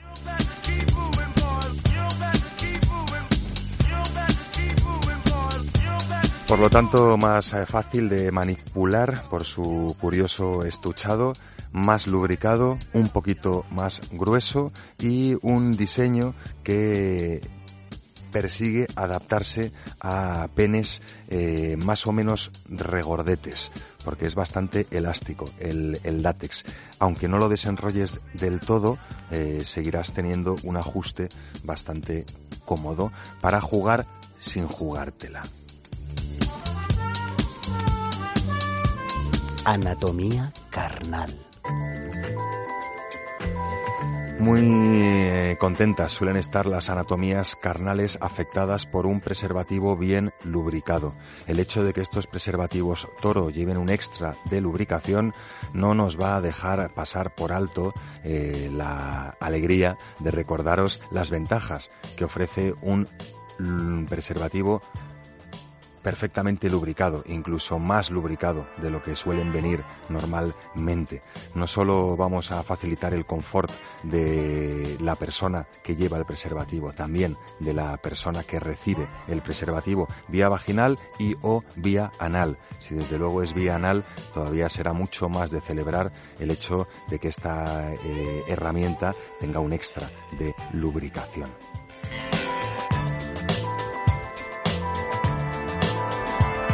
En esas, y si hablamos de anatomías, no solo hablaremos de vaginas y, de rectos y o anos felices, también hablaremos de lenguas felices.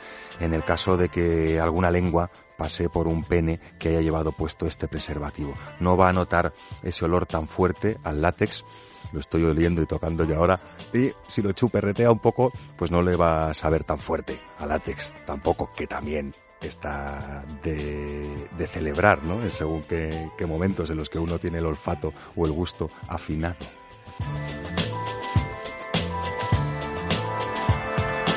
Anatomías carnales afectadas también podría ser la del cerebro, porque a veces hace falta cambiar un poco el chip y dejar de considerar que un preservativo puede arruinarnos el encuentro sexual coital. Si es un preservativo que se adapte perfectamente a nuestro pene y cuya formulación en lubricantes y otros ingredientes sea perfectamente compatible con nuestras mucosas y con las de nuestro amorcito, descubriremos que cambia ligeramente la sensibilidad, pero eso no quiere decir que nuestras terminaciones nerviosas dejen de estar estimuladas, lo que puede proporcionarnos una dimensión distinta de la práctica coital, no necesariamente negativa, a veces incluso positiva para las dos partes afectadas. Lo veréis en las jugadas carnales.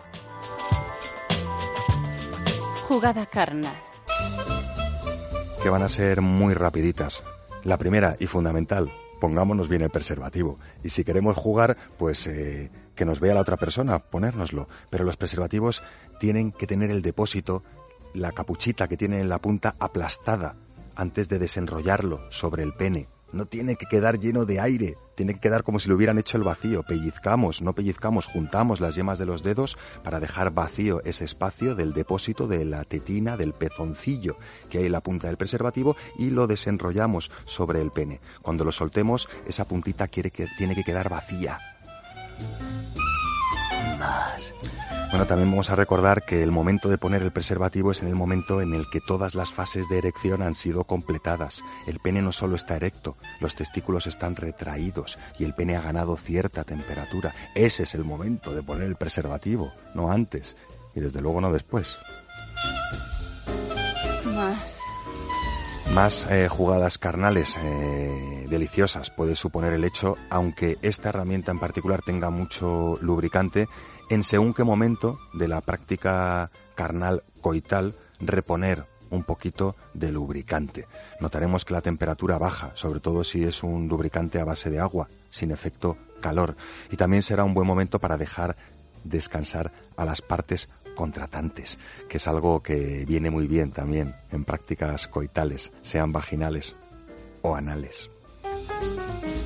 Más y mucho más eh, seguro en vuestra imaginación también en el momento de la jugada carnal de retirar el preservativo. Tampoco es cuestión de esconderlo, es cuestión de sonreír y de celebrar el hecho de que una herramienta carnal ha posibilitado pues eh, una práctica distinta, ni mejor ni peor. Y enfocada como distinta, pues incluso puede llegar a ser mejor. ¿Quién iba a pensar que íbamos a acabar disfrutando de los paseos en moto con casco, incluso más que sin ese ruido y esos cambios de presión en los oídos de cuando no llevábamos casco? ¿Quién lo iba a pensar?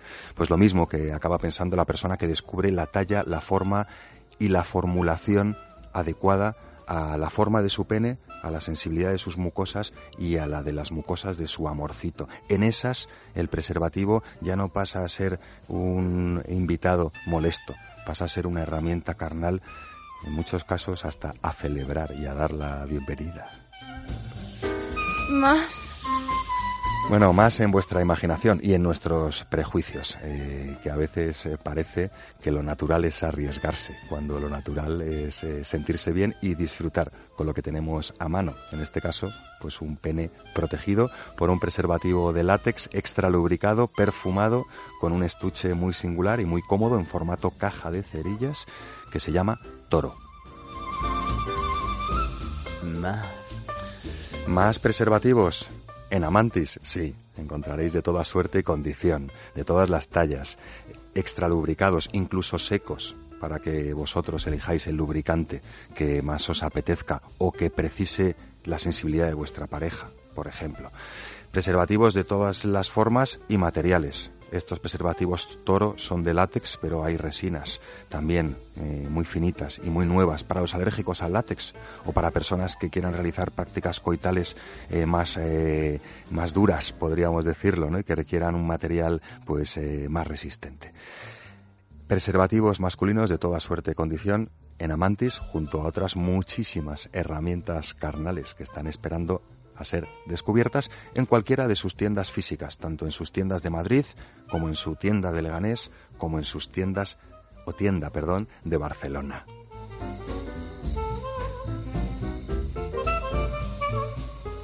Cinco tiendas físicas eh, disponibles para ver, tocar, oler o conocer eh, de forma real a las herramientas carnales de Amantis y también eh, una completísima tienda online, tecleando www.amantis eh, www.amantis.net, perdón, eh, para conocerlas de forma virtual, por supuesto.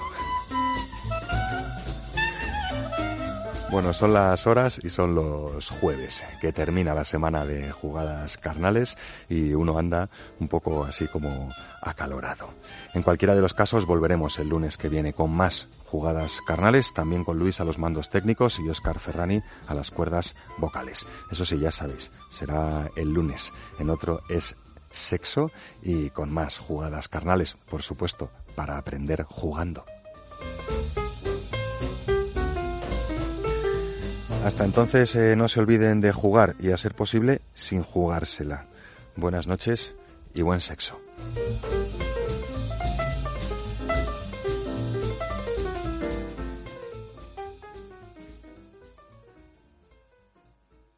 Es sexo con Ayanta Barili.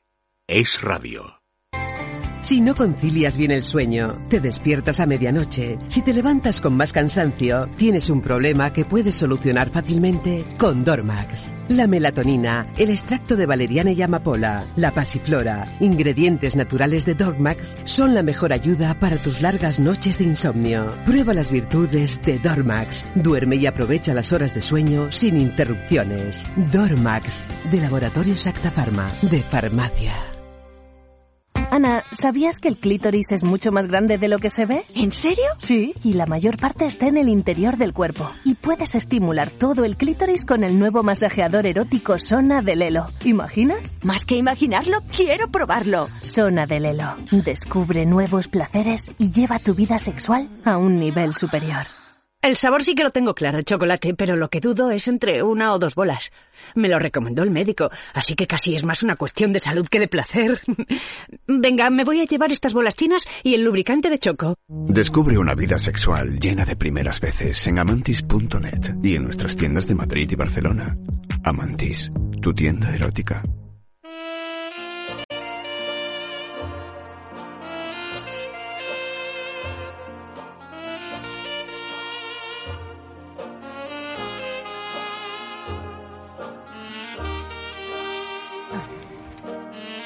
Andrés, querido, buenas noches. ¿Cómo estás? Bien. Bien. Eh, eh, le decía antes que llevas en el bolsillo, me parecía una pastilla de jabón. No, es y, pitillera. Y, no, es una Odio pitillera. los, eh, los anuncios que ponen para que desistas de fumar. Me parece Ah, un horror. Eh, ah, ah, claro, por, eso, lo lo has, eh, lo has tapado. O sea, sí. lo que han hecho, lo, vamos, lo tapo yo y lo tapa casi todo el mundo. Todo el mundo lleva pitillera. En fin. Tú fíjate que- Negocio más para la tabacalera. Sí, tú fíjate que, que hace un montón de años, eh, en un viaje por, eh, por Tailandia, vi los paquetes de tabaco con estas imágenes tremendas que ahora ponen y aquí todavía eso no había llegado y yo me quedé completamente alucinada y dije, pero Dios mío, pero esto, ¿cómo es esto y tal? Y luego llegó aquí. A mí me parecía una brutalidad así como de países exóticos y no, no, no. No. Más tarde llegó aquí. No, y además es que no te hace desistir, o sea, es que eso es ridículo. Pero bueno, No te hace desi- desistir y yo tengo que ir eh, tapando los, ta- los paquetes de tabaco en casa para los niños porque se quedan asustados los las imágenes, claro. No, pues nada, Hombre, es un poco cruel, ¿no? Pues la sí, persona que fume en tu casa, metérselo en una pitillera y así los niños no lo ven. Es así de fácil. No tienes, que, no tienes que esconder nada. no, no, no, no, desde luego. Lo metes en la pitillera, son 4 o 5 euros y vale para siempre. Tú lo vas quitando, cuando se acaba se quita y se vuelve a poner, ya está. Eso es todo. Bueno, pues mira, eh, como decías bien, otro negocio más para, Para los estancos. para los estancos. En fin, hoy hablamos de una película que me ha gustado muchísimo, Andrés. está muy Eh, se trata de Nadie nos mira, una película que se estrenó en 2017 o se rodó en 2017, no sé, eh, dirigida por... Se ha eh, estrenado ahora, Se ha sí. estrenado ahora, ¿no? Dirigida por Julia Solomonov e interpretado por Guillermo Fnening, Cristina Morrison, Elena Rogers. Tampoco nos van a sonar mucho estos actores porque por lo menos aquí muy conocidos no son. Es la historia de... Pero son actores muy populares ¿eh? en Argentina. En Argentina, ya me imagino. Es la historia de Nico, que es un actor argentino que decide probar suerte en Nueva York, pero pronto descubre que por su aspecto físico no encaja, ya que es demasiado caucásico para parecer latino y tiene un acento demasiado cerrado para parecer estadounidense. Así que Nico termina trabajando como cuidador de Teo, que es un bebé al que va a quedar unido de forma inesperada. Esta película pues eh, tuvo eh, el pre- el premio obtuvo el premio como mejor película, mejor actor, mejor montaje y premio de la crítica en el Festival Iberoamericano de Cine Ceará de Brasil. Escuchamos un corte. Hola Nico, espero que tu experiencia en Nueva York vaya bien. Ya pasó mucho tiempo, ¿no? Ya está. Bueno, todavía estás a tiempo de volver. ¿Me llamas? ¿No? ¿No extrañas? Que te saluden en la calle, que te reconozcan. Vos sos mucho más actor que esos chicos. Sí. Bueno, pues es una película que, como decía, me, me ha gustado mucho y que cuenta además una historia absolutamente plausible en realidad, ¿no? Es decir, que, que por un desamor, porque en realidad es el impulso que hace que este Una joven... situación complicada, Una situación complicada, sí. Bueno, pero en la, en la que el amor, El amor, tiene algo sí. que ver. Eh, pues este actor argentino que tiene una carrera estupenda, que ha comenzado muy bien en Argentina, decida emigrar e irse a, a Nueva York pa- para convertirse pues en un actor allí, o sea, para empezar una carrera allí. Y allí él se encuentra pues con el horror eh, que es volver, que es crearse un hueco en una sociedad absolutamente cerrada eh, y además él tiene ese orgullo que le hace mentir también un poco a todo su su entorno y en lugar de decir realmente la situación en la que está le hace disimular pues haciendo trabajos al principio de poca monta para los que no quieren ni siquiera cobrar porque se siente humillado luego cobrando y luego en una situación que ya casi casi roza con, con la mendicidad, la casi mendicidad, llegar- ¿no? sin Hay un, llegar a hay un sin, llegar a ello, ¿no? Pero hay un momento en que además se ve también todo un poco el proceso físico también, ¿no? De ser un hombre pues muy guapo y, y- y tal a ir cada vez más desastrado, ¿no? O sea, de, de cómo se puede llegar en un año, porque está, o en seis meses, ¿no? Se ven esa, muy bien las Están todas las estaciones. temporadas, yo creo que es un año. Sí, es un año. Todas las temporadas que, que pasa, ¿cómo se puede llegar en, en tan poquito tiempo en, en sufrir una de- desestructura psicológica tan fuerte en una sociedad tan dura como es la americana, sobre todo ya si quieres ser actor, ¿no? Que es lo más difícil. Sí, pero bueno, eso, está muy bien contado eso y además no creo que sea eh, el único que le haya pasado, es decir, que debe, debe, pasar muy a menudo. Pero tiene una ventaja el personaje que no tiene mucha gente que se va y que, y que luego le es difícil retornar, ¿no? Él, si vuelve, tiene trabajo y tiene su vida y hay gente que le está esperando, cosa que no ocurre normalmente a, a, tantísima gente, ¿no? Eso es para mí lo mejor de la película, que es un acto de voluntad, un acto de no volver hacia atrás, pero un acto equivocado, equivocado porque porque se equivoca en los valores y en las formas, ¿no? Eh, se va por amor, como dices tú, por buscar un nuevo horizonte, por, por quitarse de encima esa relación tortuosa que no hay forma humana de que se le vaya de la cabeza, y ese es el mayor error de, de este hombre, hasta que hay un momento en la película con el reencuentro eh, que se da cuenta de que eso hay que cortarlo ya. Bajo todo, bajo ningún concepto se puede seguir con esa historia porque tampoco a él le ayuda a avanzar como ser humano, ¿no? Y cuando vuelve, eh, pues lo deja muy claro. Y ahí eh, él retoma de alguna forma su, su futuro, que ya, ya veremos, vamos, ya veremos, ya mm, eh, intuimos cómo puede, cómo puede ser, ¿no?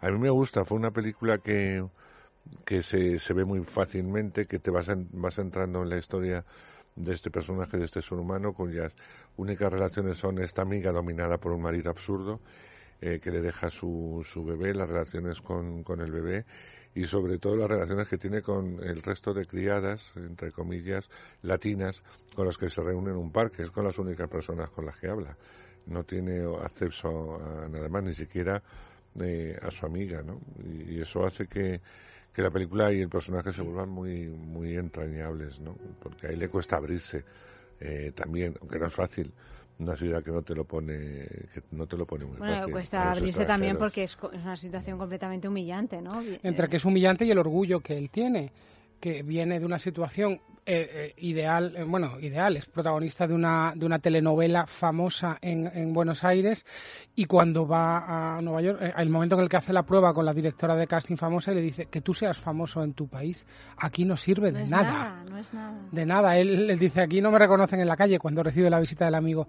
Pero claro, para él volver no, es una opción porque está ligado a esta pareja que es productor de la serie en la que él trabaja y, realmente es una situación muy triste porque vuelves y tienes resuelto el futuro económico a costa de qué? A costa de sacrificar tu vida personal, pero yo creo que la resuelve muy bien. Sí, sí, sí. De hecho, la película tiene un final para mí luminoso.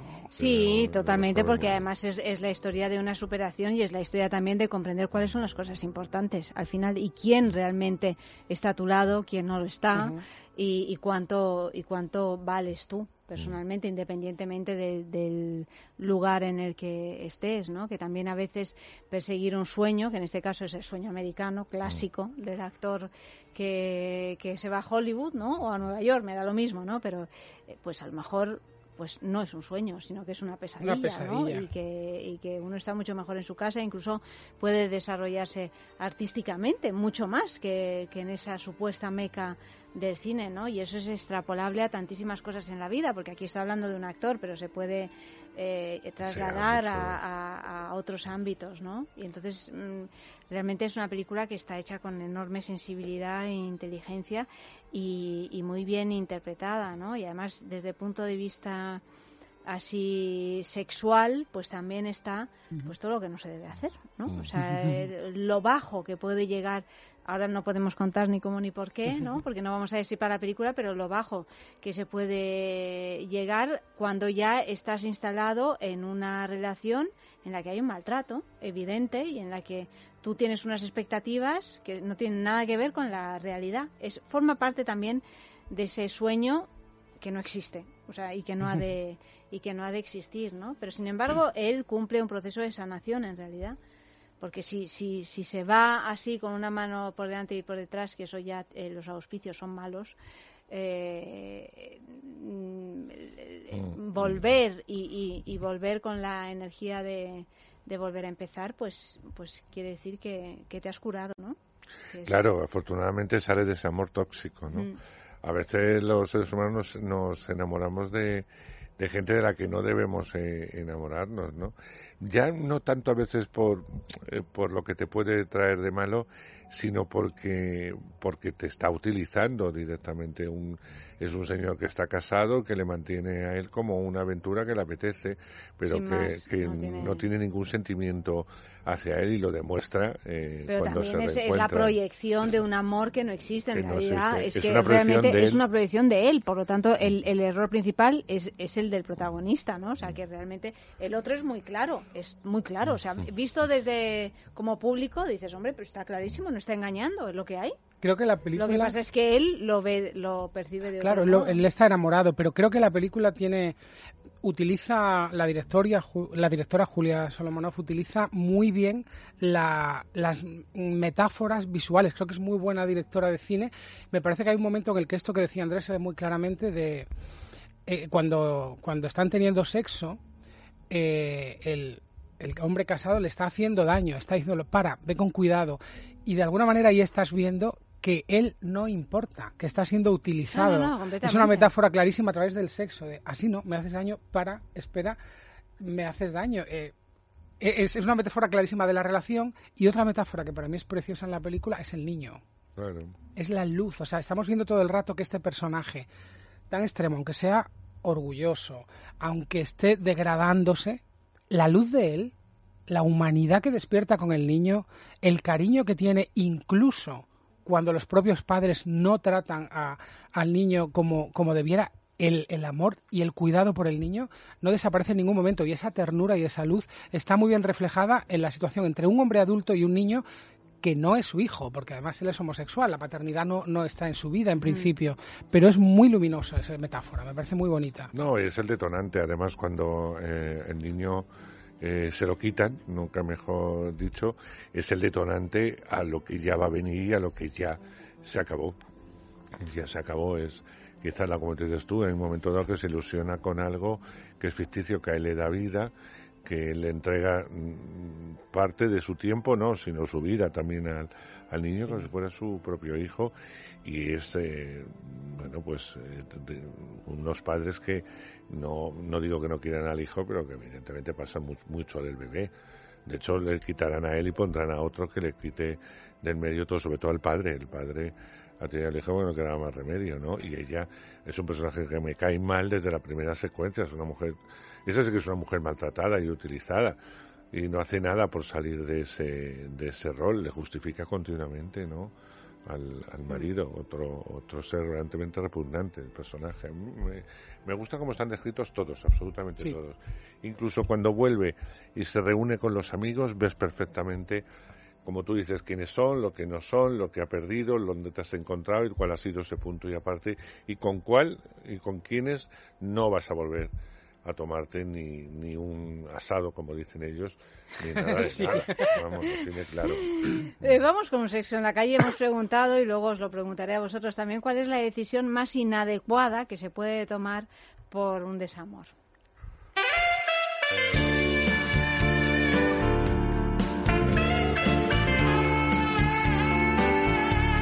Paralizarse y quedarse paralizado meses y años sin sentir o huir de muchas cosas.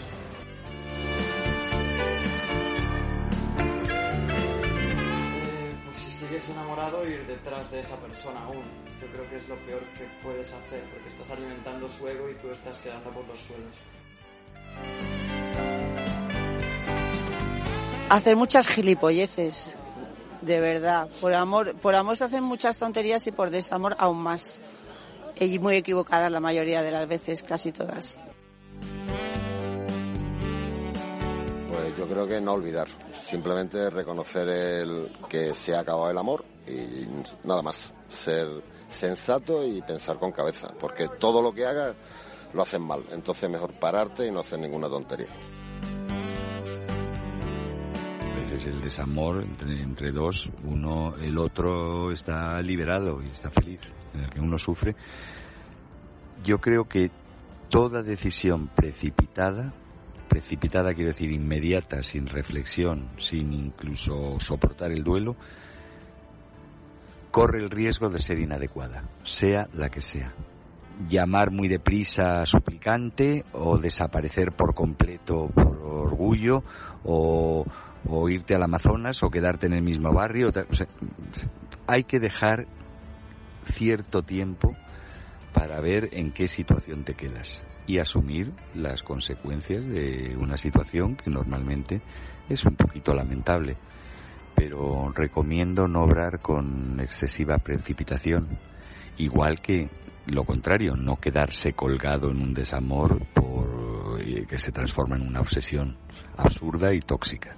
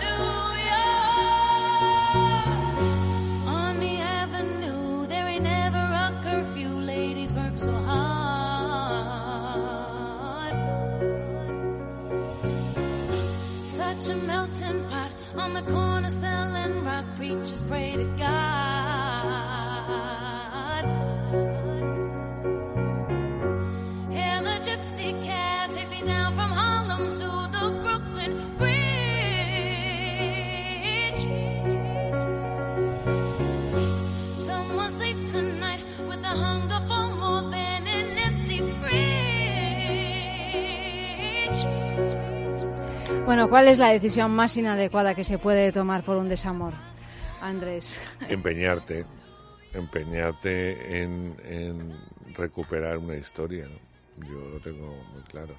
Bueno, es que más te empeñas y más la pierdes. además. Claro, ya, ya, pero da igual. Eh, yo tengo mucha gente desgraciada, mucha, no digo poca.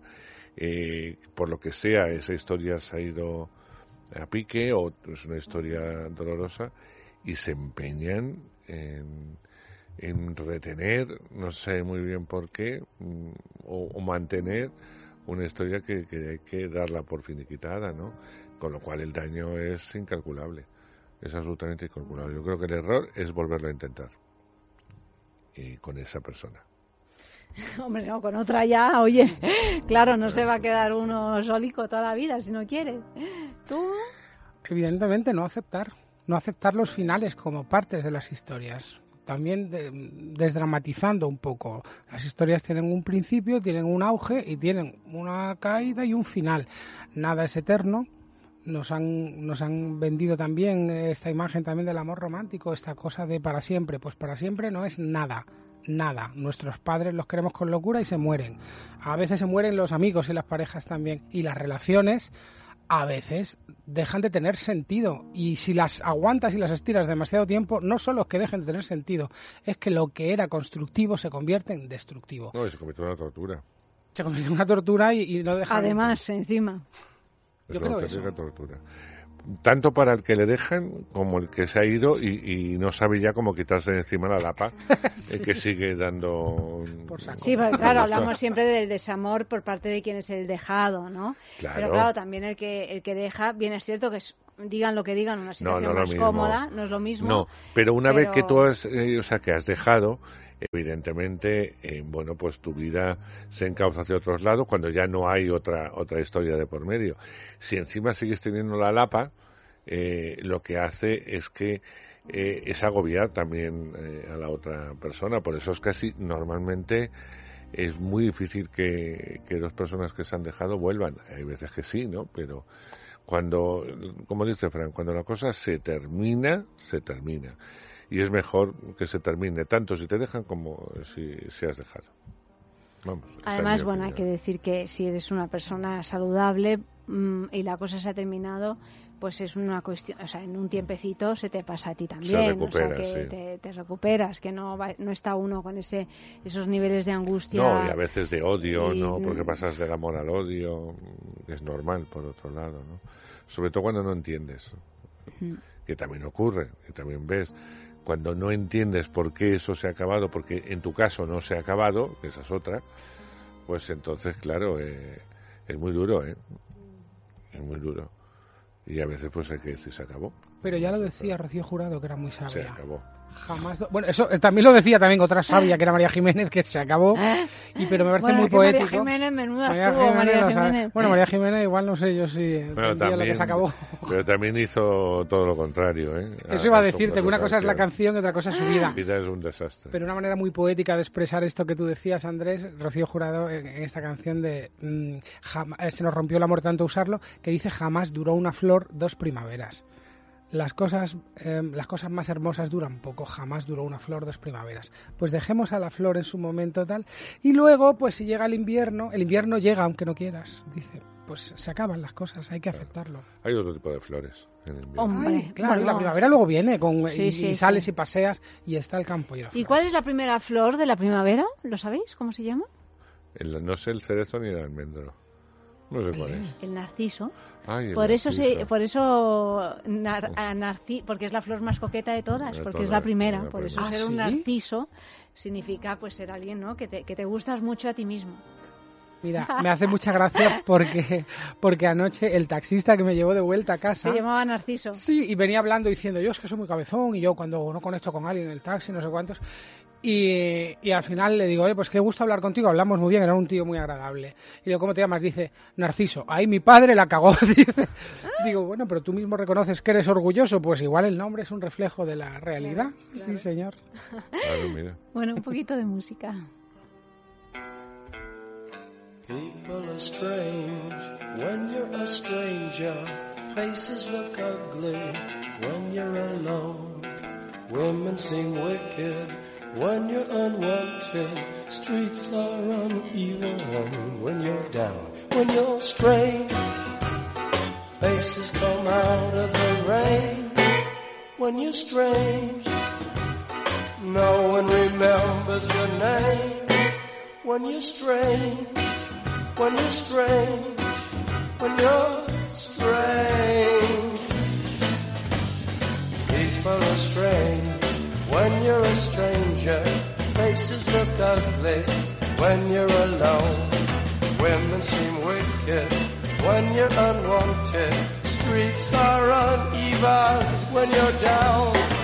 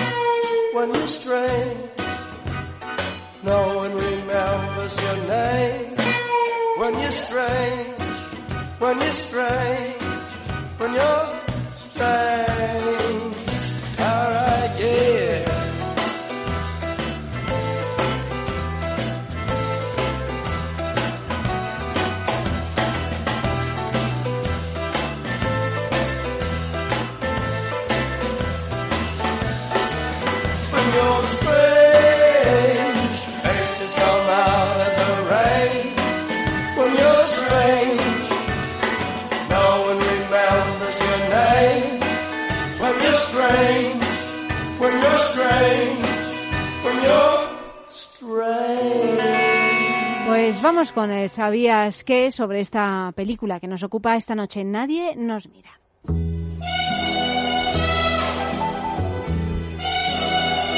Nadie nos mira, el tercer largometraje de la cineasta argentina Julia Solomonov llegaba al Festival de Cine de Autor Da de Barcelona tras su paso por una treintena de certámenes de todo el mundo, entre ellos el Festival de Tribeca, en el que tuvo su premier internacional, o el de Gijón, que se encargó de clausurar con éxito. La película, que cuenta con Isabel Coixet como productora, explora lo que significa ser inmigrante en Nueva York a través de experiencias vividas por la propia directora y de allegados suyos.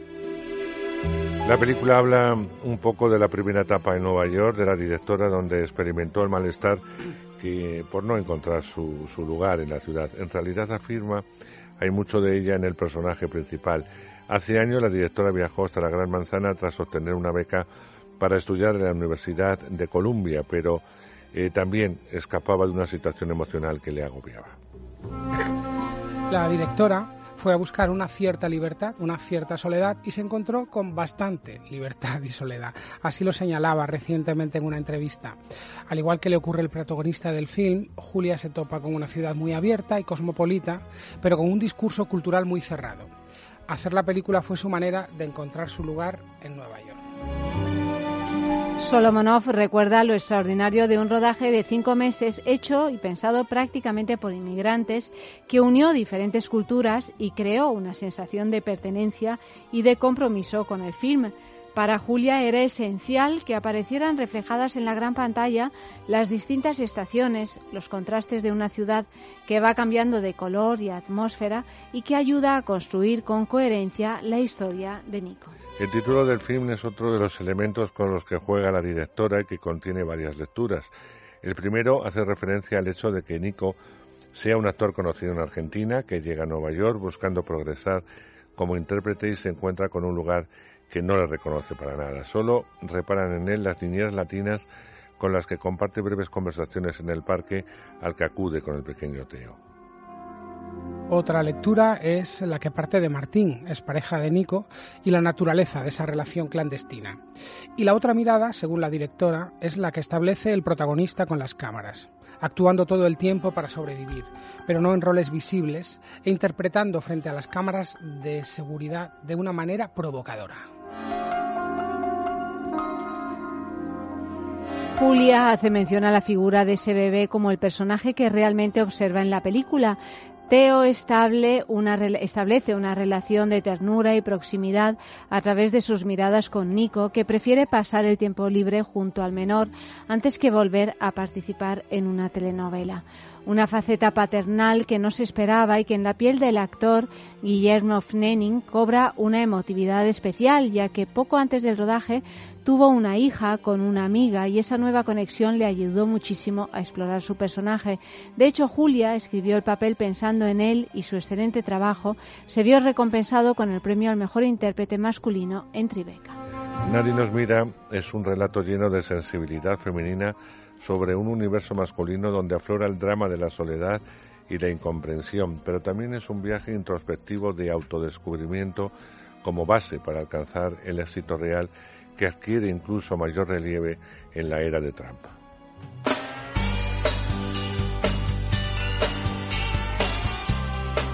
Estoy cansado de buscar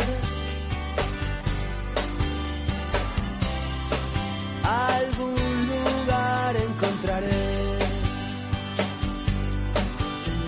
Estoy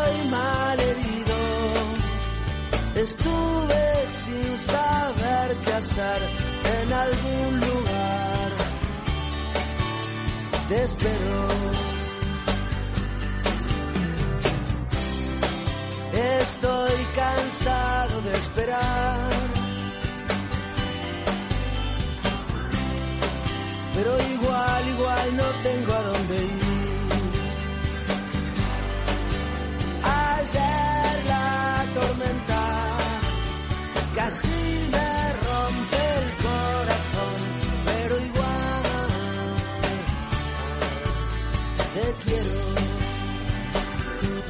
Os recordamos que el tema de esta noche es Mírame, que podéis participar y escribir un mensaje con este tema, Mírame, en nuestras redes, arroba es sexo radio o en el Facebook es sexo, y que el premio es un fin de semana en el balneario de la Ermida, un fin de semana para dos, con alojamiento, desayuno y circuito termal incluido.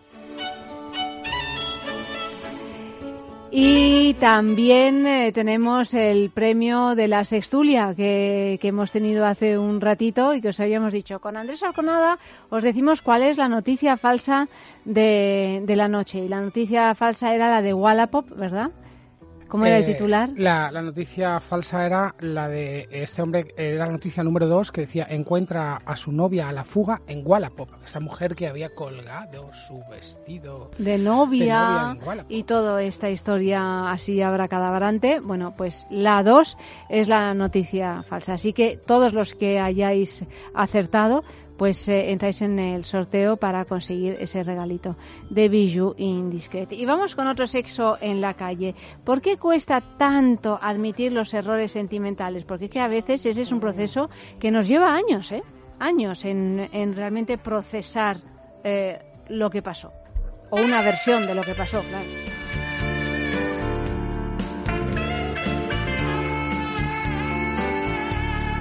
Porque a veces no sabes ni que esos errores existen. Piensas que sabes que te pasa algo, pero no sabes qué es y no los identificas. Porque todos llevamos una coraza, ¿no? Y en esta sociedad, cuando uno se vuelve sensible, es como fuera. Eres. No, no va a formar parte de nosotros, ¿no? Porque somos humanos, simplemente. Cuesta admitir un error, depende en qué ocasiones. A veces eh, eh, ad- es más eh, positivo eh, poner punto y final y, y no, no tener en cuenta que ha sido un error, sino una etapa de tu vida que no ha sido positiva y darle un cerrojazo y seguir para adelante. Los errores sentimentales son muy sensibles y es lógico que cueste admitirlos, que uno recomponga o fabrique una versión de lo sucedido, sea la versión del arrepentido, la versión del que sale airoso, aunque en, re- en realidad no salga. ¿Por qué? Bueno, porque nos expone mucho en, en los lugares donde somos más vu- vulnerables, que son el sentimiento, el orgullo y la intimidad.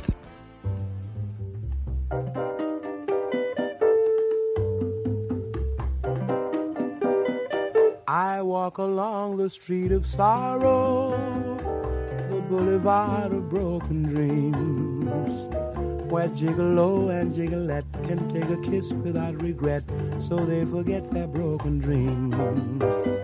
You laugh tonight and cry tomorrow when you behold your shattered schemes. And gigolo and gigolette wake up to find their eyes are wet with tears that tell of broken dreams. Here is where you'll always find me, always walking up and down. But I left my soul behind me in an old cathedral town. The joy that you find here you borrow.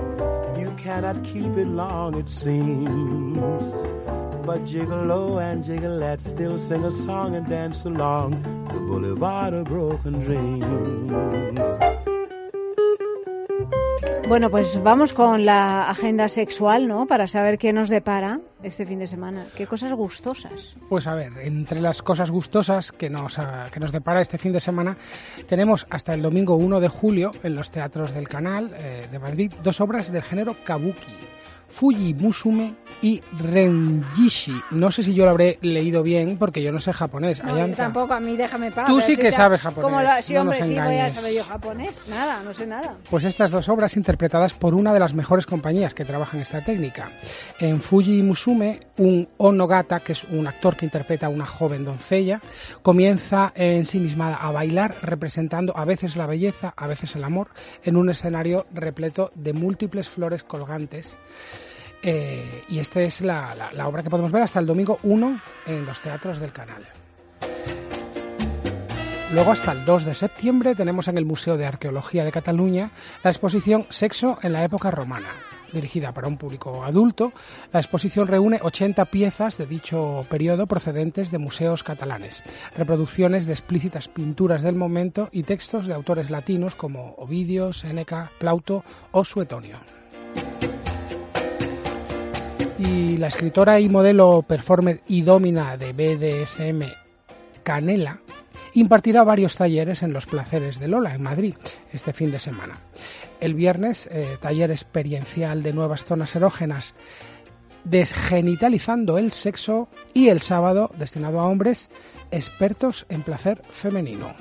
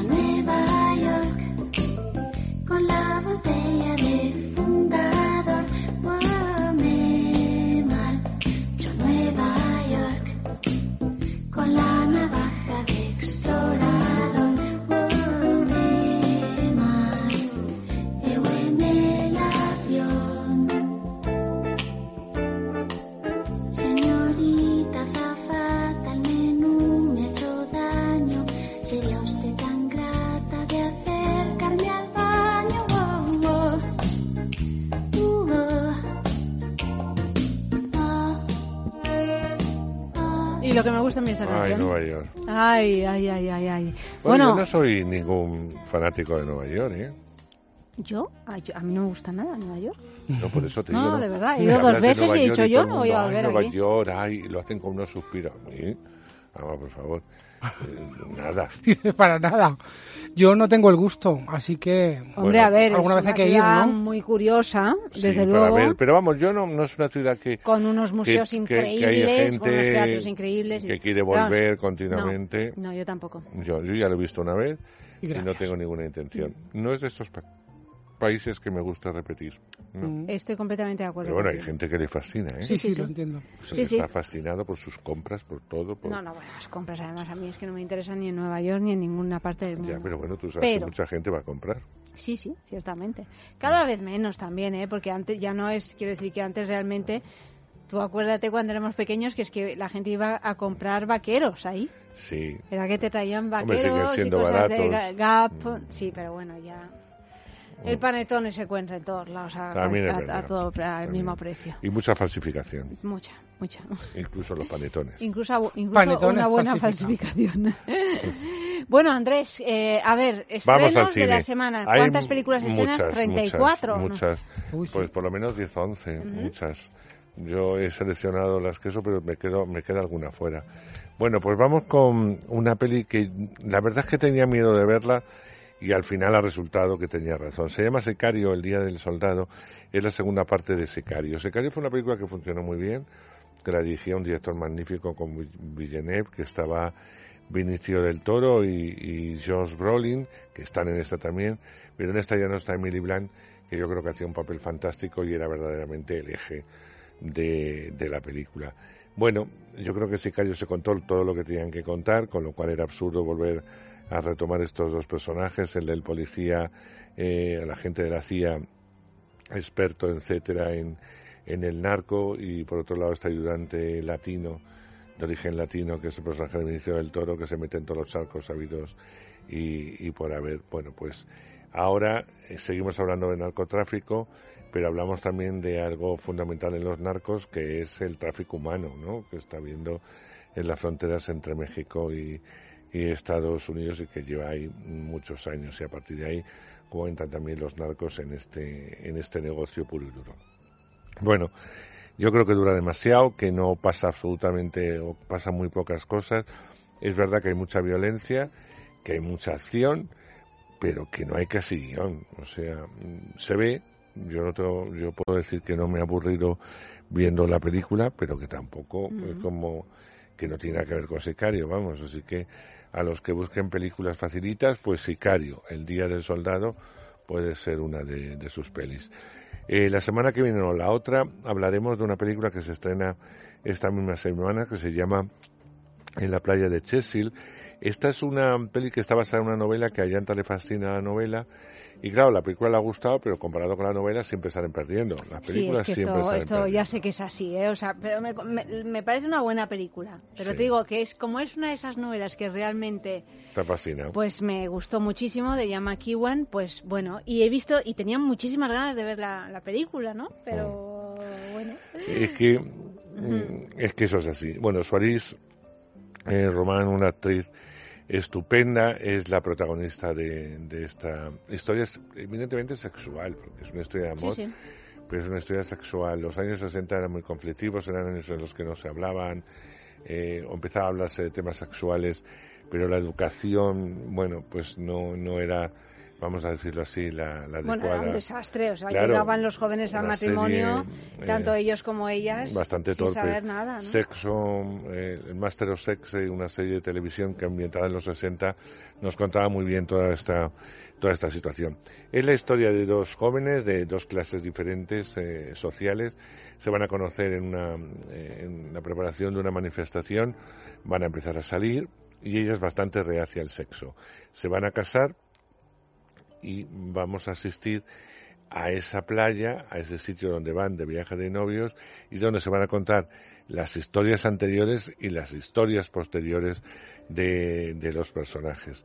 Eh, evidentemente el sexo va a marcar la historia de estos eh, dos seres humanos, tanto la de ella por no entender, por no estar preparada, como la de él, que no da opción distinta a entender realmente lo que es el Sí, amor. tampoco está preparado, Eh, no está nada preparado, hace que tenga que pasar muchos años para que se dé cuenta de, de ambos de los que han perdido. En fin, que es una película, es una gran historia de amor también, que va a gustar al público adulto, eh, fundamentalmente, que se estén en películas adultas y que estén bien, pues chica, mm, ¿dónde hay que apuntarse? Por Además, cierto, con esta actriz, ¿cómo, cómo se llama esta actriz? que Suárez, Eso, Suárez Ronan. que, la, la vimos este invierno en... Ay, Sí. se me ha olvidado esta Eh, Sí, película. una película irlandesa. Que Preciosa también, eh, que es la his- Sí. una historia entre una madre y una hija, así como Sí, no, no, ella, tremenda, ¿no? ella es magnífica. Y aparte también otra gran del, del cine como británico, como es Emily Watson haciendo La madre del novio. Bueno, pues vamos a una película española que se presentaba en el pasado Festival de Cine español, en Español de Málaga y que está interpretado fundamentalmente por José Sacristán. Se llama Formentera Lady, dirigida por Pau Dora, que es un actor catalán eh, bastante reconocido, que ha hecho mucho cine, teatro y televisión en toda España y que ahora se mete en la dirección con, con esta eh, película, donde Sacristán da vida a Samuel, es un viejo hippie, eh, que no ha tenido nunca mucha responsabilidad, que vive en la isla de Formentera, es un, tipo que es músico, que de vez en cuando acompaña a distintos grupos y que, bueno, vive a salto de mata, pero él vive feliz. Con lo poco que tiene, no necesita nada más. Un día se va a presentar a su hija, el papel que interpreta Nora Navas, y se va a presentar con con el hijo, con el nieto de este hombre y le va a pedir algo que no le ha pedido nunca y es que se haga cargo durante una estancia que, tiene que tiene que afrontar sí o sí, que no voy a contar eh, dónde se va esta mujer, pues cuidar de, de su nieto. Evidentemente a este hombre no le hace ninguna gracia, pero no porque sea el nieto, sino porque no ha tenido nunca ninguna responsabilidad, ni lo tuvo con su hija, ni lo tuvo con su mujer. Por lo tanto, tenerlo ahora con su nieto le resulta eh, chocante. Pero es verdad que el chaval le va a ayudar a replantearse algunos valores que él tenía dormidos, vamos a decirlos así. Entonces, recomendada totalmente Formentera Lady porque se ve muy bien y, es una película que gustó mucho, por cierto, en, en Málaga.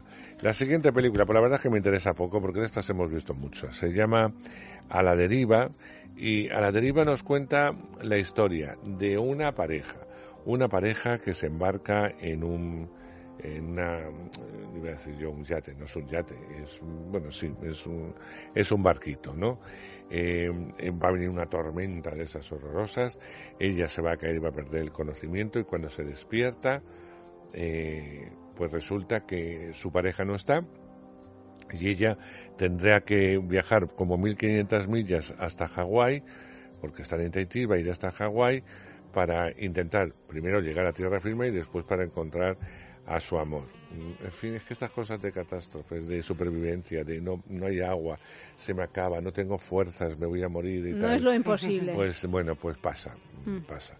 Eh, que hay muchas películas ya, pero una de ellas a la deriva creo que, que a la deriva va a ser la taquilla porque no creo que vaya mucha gente a verla. Esta me gustó mucho, la que viene ahora francesa, como no, hay varias francesas eh, en esta semana, entre ellas nos vemos allá arriba. Nos vemos allá arriba me parece una película estupenda, muy bien contada, fue un éxito en Francia, casi 3 millones de espectadores, más eh, eh, cinco premios César para, la película.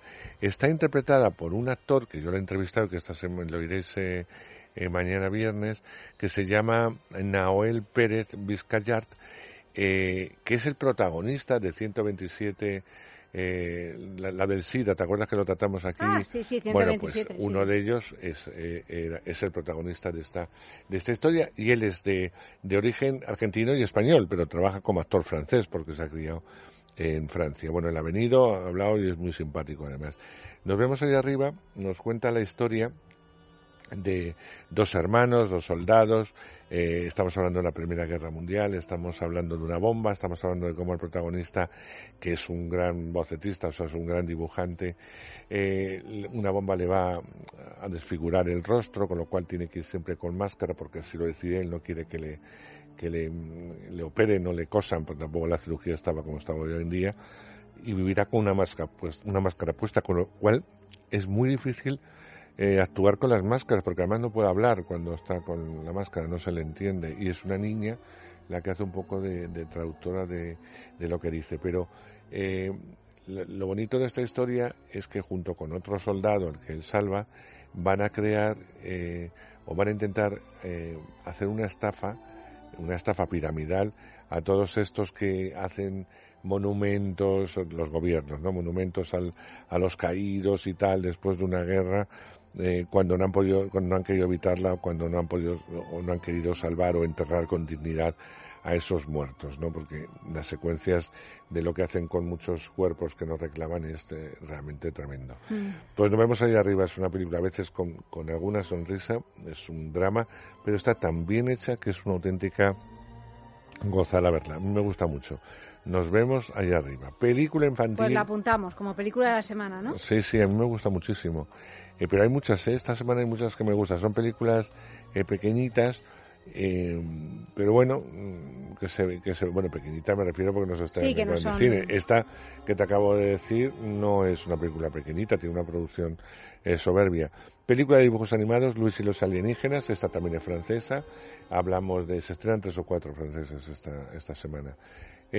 Hablamos de un chaval, hablamos de que le gustan mucho los extraterrestres, van a bajar los extraterrestres. Pero es de dibujos. Sí, van a bajar los extraterrestres y, y este chaval tiene que ayudarles como si fuera eh, el niño de T, pues a encontrar una nave que les lleve a, a su planeta. Muchas aventuras, jiji, jaja, para los críos. Todas las semanas ya os he dicho que hay película infantil, así que esta semana toca el turno a Luis y los alienígenas. Película chilena, la que viene a continuación, película que ha gustado mucho allá donde haya ido eh, a parar. Es una película muy dura, durísima, se llama Los perros. Eh, a mí es una película que me golpea eh, y hablamos de una, de una mujer de una clase más o menos alta, eh, acomodada, tampoco está casada, tampoco el marido le hace mucho caso, ella está metida en su mundo y no quiere saber mucho, pero va a entablar una, una relación amorosa hoy, al menos ella se enamora de- del hombre que, que cuida eh, a los caballos, es un profesor de, de- equitación. Lo único es que detrás de todo esto se van a cerrar historias, historias que van a estar unidas a los desaparecidos y a las matanzas que se hicieron mm, en Chile con, con una serie de personas no adictas al, al régimen.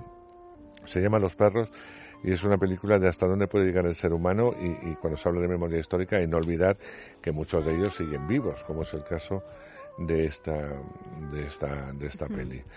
Eh, no sé si me da tiempo a más. Sí, Eh, sí, bueno, sí, pues sí. vamos con otra. Esta vez española se llama Oh Mami Blue, eh, que como la canción. Oh mami, Oh, oh mami, mami, blue, blue, oh oh mami mami blue. Bueno. Muy bien. que se llama así Nos lo sabemos todos. El autor de la canción y cantante sale en la película, Phil Tim, ¿os Ajá. acordáis de él? Ah, sí. Pues va a salir, sale en la peli. Eh, es una película interpretada por Carmen Maura, no es una buena película, hay que decirlo, no lo es. Eh, de hecho, Carmen, que me parece fatal estas cosas, y, y lo ¿No ha hecho digo como tal. Sí, no hace promoción, eh, pero bueno, tú sí la has cobrado y tú sí la has firmado. Entonces, a estas alturas, eh, uno debe ser más profesional. Si no te ha gustado el guion en su momento, no hagas la película. No haberla hecho, ¿no? Eso está, está muy claro. Luego la ves y no te entusiasma, pues chica, eh, pues te fastidias y haces aunque día no sea un día un junket para la prensa española y la defiendes. Tu obligación es defender. O sea que un palito a Carmen porque no se ha portado nada bien. Pero la sorpresa de Mami Blue es volver a ver a una de las grandes actrices de este país. A mí me ha vuelto siempre loco María José Alfonso, desde, desde el cine, pasando por la tele o por el teatro. Es una actriz Maravillosa. Maravillosa. Aparte de un ser humano, para Bueno, llevárselo la a casa y ponerla encima del televisor. Es maravillosa. Porque, Bueno, yo es que hice una serie gitana. con ella durante años, o sea que no puedo, todo lo que... eh, eh, corazones, corazones, corazones. Qué maravilla Es que, de que, repente eh, nombras a María José Alfonso y de sí. repente empezamos a hablar Es todo que de es maravillas de esta mujer. persona, y una gran compañera y, un- Y una gran, sí, un- una, Una grande, en grande. general y una grandísima actriz. es una grandísima actriz María José. Le debemos trabajos increíbles a María Sí. José. Bueno, pues vuelve un poco al cine, la han llamado para esta peli, le ha hecho gracia, la ha vuelto y está divina, tanto que se ha presentado en algún festival, se ha llevado todos los premios ella y el papel es muy, es muy pequeñito, con lo cual me alegro por, por María José, me alegro muchísimo. Es la historia de una mujer que en su momento, el personaje de Carmen Maura, que en su momento pues fue rockera, eh, musa de hippies, etcétera, pues ahora está en una residencia y en esa eh, residencia ya de personas mayores, pues uno de los que entran es un fanático, un fanático fan de ella y entonces de alguna forma la convence para que vuelva a ponerse activa, que se ponga las pilas, que vuelva al mundo del rock y que se ponga a cantar. Bueno, pues esta es la peli, eh, las aventuras de esta mujer, de las cosas que, que van a, pues, a pasar. Aparte de ella está Ramón Barea, está María Pujalte, eh, como os decíamos, eh, Natalia Royce, Carlos Dursi, en fin, que hay un montón de, Un buen de actores, reparto. un reparto, un reparto bueno. Una película fallida, pero bueno, eh, que se estrena y que nosotros la comentamos. Otra película francesa que a mí no me gusta nada. Se llama Cásate conmigo, por favor. Eh, bueno, es que yo no sé si perder el tiempo o no, sí, sí me da tiempo. Perder el tiempo en ella porque es que de verdad... eh, es lo que yo te digo, de que todos los... Lo tremendo es que las ha visto todas de verdad, ¿eh? Sí, sí, sí. Lo tremendo, porque además estas las he visto hace muchísimo tiempo. Fíjate que normalmente las películas malas se me olvidan, bueno, pues esta no. Eh, Bueno, eh, Andrés, hay películas malas que son inolvidables. no, pues esta no, no, es que a mí no me hace ninguna gracia la peli, pero la gente que había conmigo en el cine se reía y yo decía, ¿por qué se ríen, compañeros? ¿no? Yo no veía la gracia en ningún lado. Eh, son actores muy histriónicos, mm, sobre todo el protagonista. Y entonces, vamos a ver. Eh, marroquí, que sus padres le han hecho siempre, eh, le han cuidado mucho para que estudie, son muy obreros, toda la familia va a poner dinero para que pueda ir a París a sacarse un título y a este muchacho le mandan eh, a París. Eh, él tiene una beca de estudios, pero por unas circunstancias que no voy a contar para no destruirla, va a perder esa beca, pero para poder volver a estudiar, parte de trabajar y tal, tiene eh, que tener residencia. Para ello, con, una, con un amigo francés, un, un tipo bastante eh, loco, por otro lado, pues eh, le va a proponer que se casen y así pueden eh, pedir, la, la, o sea, pedir la residencia y ser francés y estudiar con cierta calma. ¿Qué pasa? Que toca un inspector de estos tocapelotas, perdón por la expresión, que no se va a quedar mucho su matrimonio y va a estar continuamente persiguiéndoles, con lo cual va a traer consigo una serie de embrollos, otras cosas porque el marroquí tiene una novia, que a su vez la novia no está muy satisfecha con esto. Eh, bueno, eh, esos líos franceses de vodevil mal hechos, porque no deja de ser uno entra por una puerta, otro sale por otra, otro entra y dice, bueno, ¿y por qué entran y salen tanto por qué no paran un poco y piensan con cierta lógica? Pues eso. que es este frenesí de entrar y salir. Exacto, que no me, Me interesa encanta. demasiado. ¿Ya está? Y no, no, voy a acabar Ah. con una- la peli de David Trueba. David Trueba Ay, vuelve- te me apetece mucho, vuelve- casi Tiene buena 40. pinta. Mm. Ay, perdón, es que me he quedado seco de tanto. No, claro, claro, hombre, me es que extraña. no me extraña. ¿Llevas cuántas películas hablando, llevas? Yo que sé, pero llevo un 15. montón. Casi 40. Es la nueva película de David Trueba que tiene como originalidad. Primero ya es original que David vuelva al cine. Porque llevaba mucho tiempo sin hacer cine y es una auténtica pena. Pero bueno, así están las Bueno, producciones. de- fue el último, go- la última película sí llevó el Goya de mejor película, además. Mm, Sí, sí. Claro, sí, te sí. quiero decir que... Pero bueno, llevaba mucho tiempo. sí. O sea, eh, sacar una película adelante es muy caro. Si no se mete en televisiones más. Eh, a David le gusta trabajar con libertad. Eso a veces eh, no es bueno para cuando hay detrás una productora fuerte porque te ponen repartos, te ponen cosas y tú estás en que tragas o no. Bueno, en este caso es una producción muy independiente, es pequeña en el sentido de como lo último que está rodando yo creo que David, que lo rueda entre amigos o lo rueda con gente muy cercana, con un equipo justo y puede hacer películas como esta. La originalidad de la misma es que vuelve a retomar los personajes de su primera película, de La Buena Estrella. Tanto La buena vida. la Buena Vida, perdona. Tanto Lucía Jiménez como Fernando Ramallo, que eran los protagonistas de entonces, los vuelve a juntar en una historia casi de adolescentes que se enamoraban. Bueno, sin el casi, eran unos... Eran casi niños en la película, eran muy jovencitos. Bueno, pues eh, vuelve a retomar la historia de estos dos. Ya después de tantos años, eh, el personaje de Lucía, que se llama Lucía, está mm, a punto de cum- cumplir los 40, el de Ramallo también. Eh, ella podría haber sido y fue una cantante con éxitos sonados, pero se retiró, se casó con un futbolista y se retiró de esto de la música. Él subsiste, ha subsistido como ha podido. Eh, de hecho, ahora lleva productos capilares y de belleza y en una furgoneta. Y ahí con esa furgoneta la va a convencer a ella para volver un poco al mundo de la música, pero en pequeños sitios. Entonces es como una road movie que enca- eh, encaja mucho con su última novela, Con Tierra de Campos, una novela que si la habéis leído os la recomiendo porque Sí, es maravillosa. fantástica. Eh, encaja muy bien con eso porque recorre pueblos de Castilla y, y van a cantar a librerías, que es algo también que eso es algo que le gusta a David porque como ha hecho giras con sus libros, pues le gustan las librerías y son espacios pequeñitos donde uno puede, puede cantar. A lo largo de este viaje, de esta road movie, eh, de, estas, eh, de estas ciudades chiquititas, pues eh, vamos a descubrir qué ha sido de sus vidas, cómo han evolucionado, de lo que pudo ser y no fue, y evidentemente de cuál es su estado actual y un poco hacia dónde van a ir estos dos seres humanos. Eso es casi 40, tampoco pretende ser nada más. A mí me gusta, te tiene que gustar mucho, bueno, te tiene que gustar el cine de David, pero sobre todo te tiene que gustar los guiones de David Trueba, es decir, eh, aquellos guiones en los que se habla que se habla con mucha naturalidad, pero se cuentan cosas eh, que son parte de la vida misma y parte de, de un proceso del día a día y que a veces no, no tiene que ver con la edad, pero en este caso sí. Sí tiene que ver mucho cuando ya vas a entrar en esos 40 en que la vida mm, ya no se toma de igual forma que se tomaba a los 20 y mucho menos también a los 30, en la que parece que tienes que apurar los últimos momentos de Es de que de todas maneras eh, David tiene ese mal, creo, ¿no? Por lo menos en su trabajo, no digo en su vida personal, de la melancolía, ¿no? Eh, es una David es un, es, un, es un melancólico, es, Es un nostálgico. Y eso lo ves tanto en su cine como en su literatura también, ¿no? Y claro, es hermosísimo.